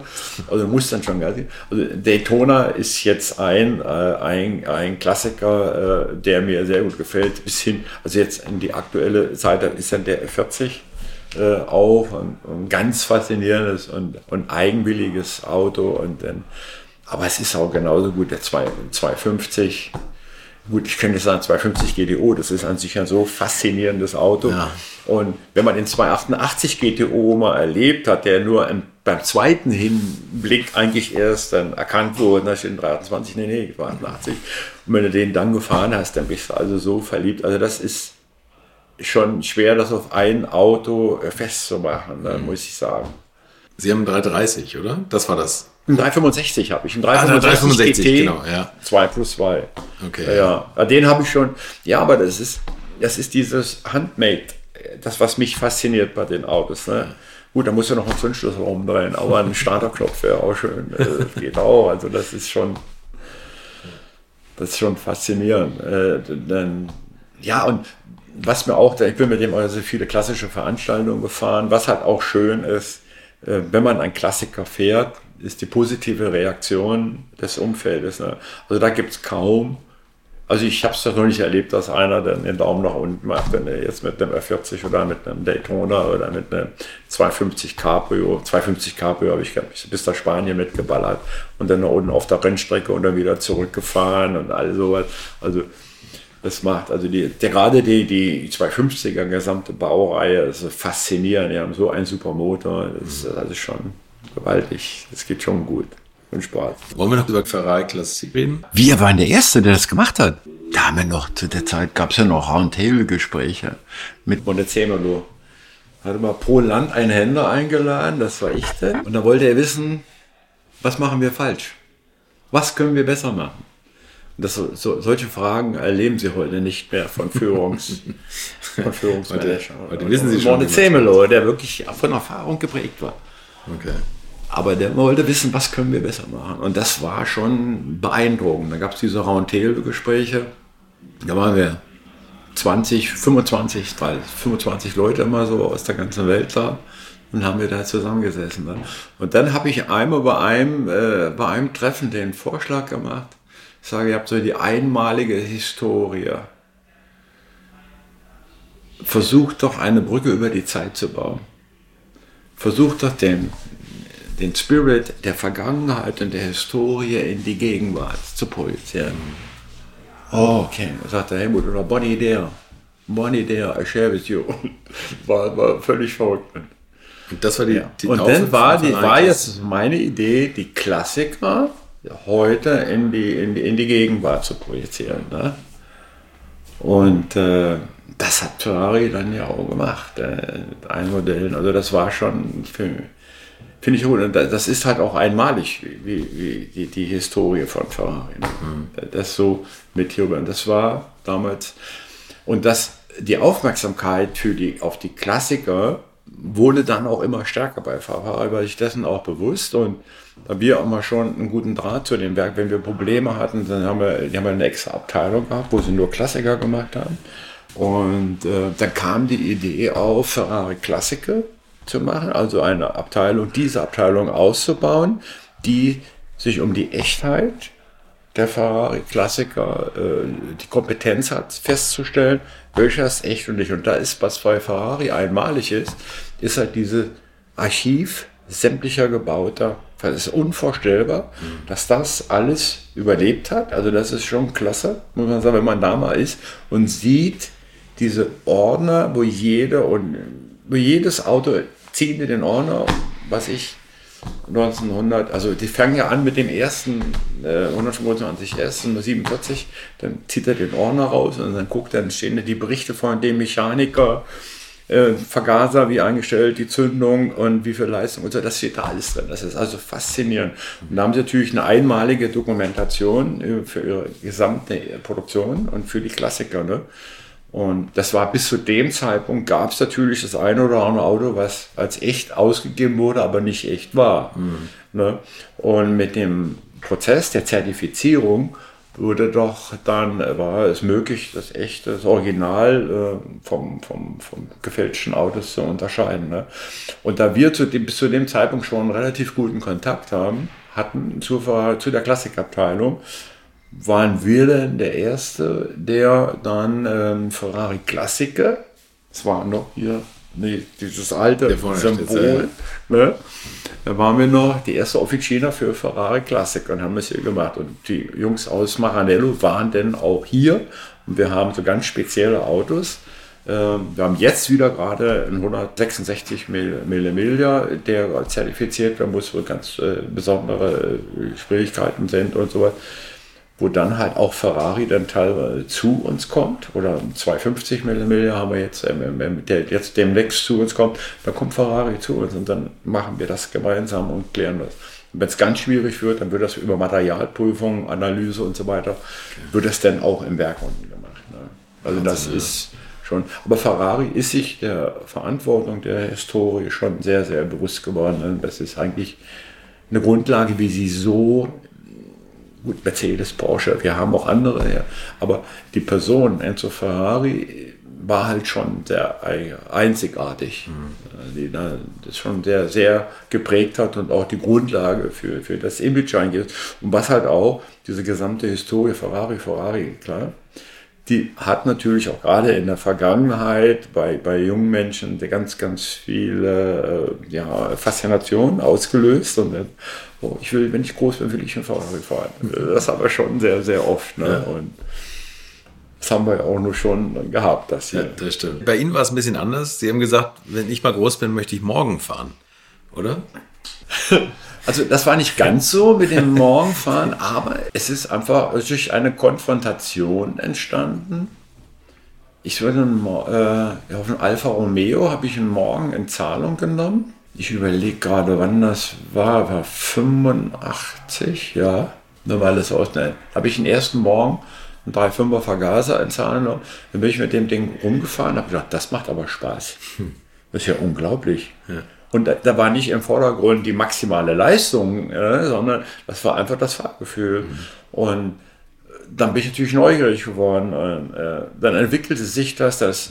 Das nächste war dann halt ein 3.9er, das war dann 18 Robomotor und dann hat sich das so, es hat mich dann so berührt und so viel Spaß gemacht. Das hatte aber, und ich musste dann halt vielen Ferrari-Kunden dann später immer wiederum erklären, warum ich dann auch noch Morgen fahre. und äh, also die beste Antwort war dann zu sagen, komm, wir fahren mal. Und das endete 90 Prozent der Fälle damit, dass sie mir dann den Morgen abkaufen wollten. Oder unbedingt. Und das Ganze ist jetzt, also die Geschichte ist gerade eine der letzten Geschichten, also dieser ist gerade sechs Wochen alt. Auch ein Kunde holt hier sein Auto ab, begleitet einen Freund und sagt, ich bin mal morgen. Ich sage, warum fährst du denn eigentlich morgen? Ich sage, komm, wir fahren da. Sagt Helmut, ich will das Auto haben. Ich sage, nein, geht nicht. Ist also völlig verrückt. Und es hat ist nichts, ich fange nicht an zu vergleichen, welches Auto ist schneller, welche hat Leistung, sondern es ist einfach die, Faszin die emotionale Faszination, die dieses Auto hat. Du sitzt da drin, guckst über die lange Motorhalbe, peilst den Horizont an und das ist das geil. Und du spürst natürlich klar den Wind viel mehr, viel intensiver. Und das ist also schon eine Sache, die ganz, ganz einzigartig ist für mich. Und morgen, äh, und dann gibt es ja so die viele Vorurteile gegen morgen. Die Frage dann immer wieder, ja, hat er denn eigentlich ein Holz, der hat ja noch einen Holzrahmen, das ist ja so unbequem, so ein Auto, wie fährt sich das, dann ist da viel Zahl. Ja, da muss ich aber, natürlich hat er gar keinen Holzrahmen, das sind Holzelemente schon, aber die sind unter den Karosserieteilen äh, verborgen und haben den Vorteil, sie rosten nicht, äh, sind leichter und das funktioniert super. Das weiß aber keiner. Ich werde das war, äh, war ein Riesenbericht bei einer Welt am Sonntag, bestimmt vor 15 Jahren, Morgan auf dem Holzweg, war die, war die Headline. Nein, das ist also, und da muss ich auch einen Vorwurf an Morgen machen, den habe ich aber schon offiziell bei Morgen gemacht, dass da eigentlich das Marketing Aufklärung leisten müsste, was Morgen eigentlich ist. Mhm. Und die letzten Morgen plus 8, die haben wir alle den BMW M5 Motor, 4,8 Liter. Das ist so ein gewaltiger Motor mit dem geringen Gewicht, die so knapp 1000 Kilo, die Autos. Das ist so faszinierend. So ein Auto geht 270. Das macht? Ja, ja, das macht so viel Spaß. ne? Und das wissen halt die. Aber es gibt es jetzt auch nicht mehr, den Achtzylinder haben sie nicht mehr. Und ich habe aber den einen oder anderen Sondermodell, ein Auto haben sie auch mal für mich gebaut, den GT. Da gab es ja nur neun Stück von und habe ich einen gekriegt und jetzt den GTR. Gab es neun ich habe die Nummer 1 gekriegt. Das ist schon, das muss, also das ist schon, wenn man mal bei Morgan war in Malvern Link und sieht diese Fabrikation, dann erinnert mich das schon an, wo ich 90 das erste Mal bei Ferrari war.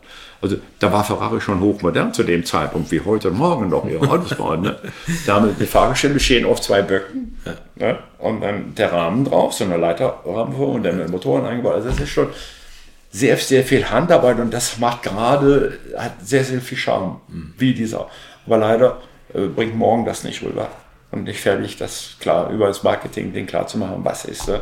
Und ich habe alte Morgenprospekte jetzt entdeckt und da war die Headline war No Compromise. Ja, ja, das, ja und das fände ich so geil. Genau, ja. ne? Das fände ich also richtig schön und also ich setze mich da rein, weil ich habe früher Zelt mitgenommen mit meinen Jungs, ja, Zelten drauf, Zelten gefahren an die Ostsee mit dem Morgen. Also das ist schon eine Faszination für sich, die nichts mit Ferrari zu tun hat und auch nicht Ferrari ersetzt, sondern einfach nur parallel. Und alle die, die ihn morgen von mir gekauft haben, wollen ihn nie wieder. Ich sage, der will nicht wieder. Geht ja. nicht. Geht nicht. Fahren Sie noch Motorrad eigentlich? Nee, keine, äh, keine doch, doch, pass mal auf, ich fahre eine Panhead, meine alte Harley. Ich habe eine Harley. Hast du nicht? Ah nee, die habe ich zu Hause nicht stehen. Äh, meine Motorradleidenschaft ist eigentlich immer noch da, nur der hat halt, die Vernunft hat also einen großen Teil äh, beseitigt. Nach dem Unfall äh, in Hockenheim und dann noch einigen anderen brenzligen Situationen auf der Landstraße habe ich dann beschlossen, halt aufzuhören und habe aber seit 1992 eine Panhead, eine Harley Davidson Panhead von Baujahr 49 habe ich damals auf einen Triumph in Zahlung genommen und die habe ich heute noch. Das sind jetzt, glaube ich, 31 Jahre. Und damit, im wahrsten Sinne des Wortes, kann man noch schön rumballern. Also das geht wirklich und das macht einen unheimlichen Spaß. Es kommt natürlich dann dieses Easy Rider-Gefühl, äh, äh, das ist dann halt schon da. Ne? Easy Rider und das fällt mir gerade ein, ich habe die, als der Film in Deutschland nun war, das habe ich gerade, bin ich in die Lehre gegangen, das muss gewesen sein, 68, 67, 68, ja. kam Easy Rider, der Film mit Peter Fonda und so. Und meine Penhead ist also ähnlich diesem Motorrad, und es war ja auch eine Penhead, die er damals fuhr, und das ist schon, und dieser Spirit, äh, den, den Spirit, den dieser Film halt rüberbringt und auch die alten Harley Davidson, das ist halt einfach die Lust auf Abenteuer mhm. und auf Freiheit. Für mich war einfach Motorradfahren raus, Freiheit genießen, Unabhängigkeit und frei zu sein.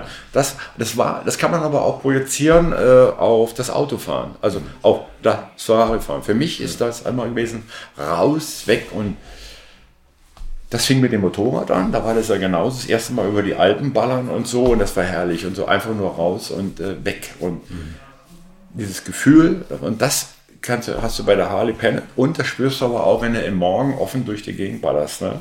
Äh, genauso. Das ist einfach dieses Gefühl, raus, frei zu sein. Und ich brauche kein Flugzeug, ich brauche brauch das alles nicht, um irgendwo hinzukommen, sondern wenn ich irgendwo hin muss, ich meine, Manchmal geht es nicht anders, da musst du fliegen. Aber wenn es dann geht, ob ich nach Sizilien, würde ich nie fliegen oder nach, nach Korsika, da fahre ich immer bis im Hafen dann rüber und dann los. Und das habe ich mit meinem Morgen schon gemacht und mit Ferrari schon gemacht und mit meinem Bentley 400 Liter Le Mans, den ich. Ja, Sie auch noch? Ich habe ja, hab ich leider nicht mehr. Ich okay. Bentley in der München. Da bin ich dann ja bis nach Targa Florio gefahren, aber dann bin ich nach Sizilien gefahren, also bis nach Genua nur. Aber von Kassel dann mit einem Bentley 400 Liter Le Mans. Wann waren das? War ja 30, 200, 600. War, war habe ich gehabt, ja. War riesig. Also immer die, die Auseinandersetzung, der Weg ist das Ziel. Der ist zwar ein bisschen abgedroschen, der Spruch. Jo, also aber er, er bringt das genau zum Ausdruck. Ja. Der Weg ist das Ziel. Ja. Und das geht heute halt viel verloren. Ne? Wenn ich jetzt an Eboli denke, da ist der Weg nicht das Ziel, da kann ich nur hoffen, dass ich ankomme. ne? Aber ähm, das Ankommen ist, ja, das ist auch, gehört dazu, aber der Weg, ich will da nicht hinfliegen. Ich habe mal, ach so, da hatten wir einen Termin äh, in Maranello und da habe ich dann naiv mit dem, mit dem Techniker gesprochen und äh, mal sehen, äh, fliegen, ach nee, wir wollen zusammen da runter. So, da hatte ich noch einer und dann sagte er, ich sage, wie, machen, wie fliegen wir denn? Dann sagt der Helmut, verkaufen wir Flugzeuge oder verkaufen wir Autos? Also, setz dich in ein Auto und wir treffen uns in Italien. Ja, da hat er was gesagt. Ja, das war so ein geiler Spruch auch. Ne? Nee, das ist schon, schon gut gemacht. Ja, ja. Sehr gut. Kommen wir zu meiner letzten Frage. Oh. Wenn das Rohöl mal ausgehen sollte und jeder kriegt noch mal 50 Liter Sprit auf dem Hof, in welchem Auto und auf welcher Strecke verfahren Sie es? Ach, du meine Güte. Müssen Sie entscheiden. Wie soll ich das jetzt sagen? Das ist bei mir ganz schwierig. Ich könnte jetzt sagen, ich nehme meinen alten Defender. Verdammt, ich wäre noch Defender-Fan nebenbei. Also die englische Variante, äh, englische Leidenschaft hat sich aus. Ich habe Defender, einige auch Sondermodelle auch. So. Aber das ist genau dasselbe. Der Weg ist das Ziel. Das waren, also gut, mit dem Defender, nee, würde mir nicht reichen. 812 mit meinem 812 GTS. Ich habe so ein TaylorMade-Auto, ein 812 GTS sind für mich, das würde mir schon sparen, aber das ist viel zu schnell weg. 15, 20 Liter ist das ja gleich alle. Mein 365, das würde gehen, aber der war auch so viel. Ich könnte natürlich jetzt sagen, ich mache meinen Plus 8 auf und fahre damit durch die Gegend. Da komme ich am weitesten mit 50 Liter und habe genauso viel Spaß wie mit den anderen. also wahrscheinlich würde ich es damit machen. Ich könnte natürlich sagen, ich mache so meine Panhead und baller damit noch um, da komme ich noch weiter. da komme ich ja locker 600 Kilometer weiter mit. Also vielleicht am besten. Und welche Strecke würdest ja, mit fahren? welchem Auto, das ist also wirklich, wirklich ganz, ganz schwierig. Also ich würde es mit einem Klassiker machen, mit einem Klassiker, weil ähm, das wäre schon auch ganz schwierig. Also die, die, da mich jetzt auf ein Auto festzulegen, ist ganz schwierig. Aber wir haben eine kleine Auswahl gehört. Und welche Strecke würden Sie fahren? Also äh, Landstraße würde ich jetzt hier nur fahren. Wo würde ich denn hinfahren, wenn ich jetzt Landstraße fahre? Richtung Süden.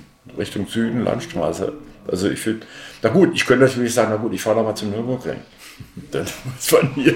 Also, wo ich da auch schon lange nicht mehr auf der Nordschleife war. Doch, letztes Jahr Nordschleife. Das okay. habe ich immer gemerkt, wie schmal die Straße geworden ist. Früher kann man das mal weiter vor. Ja, die Autos werden so breit. Ja, das ist das ja, Problem. Das ist schon Wahnsinn. Das ist schon Wahnsinn.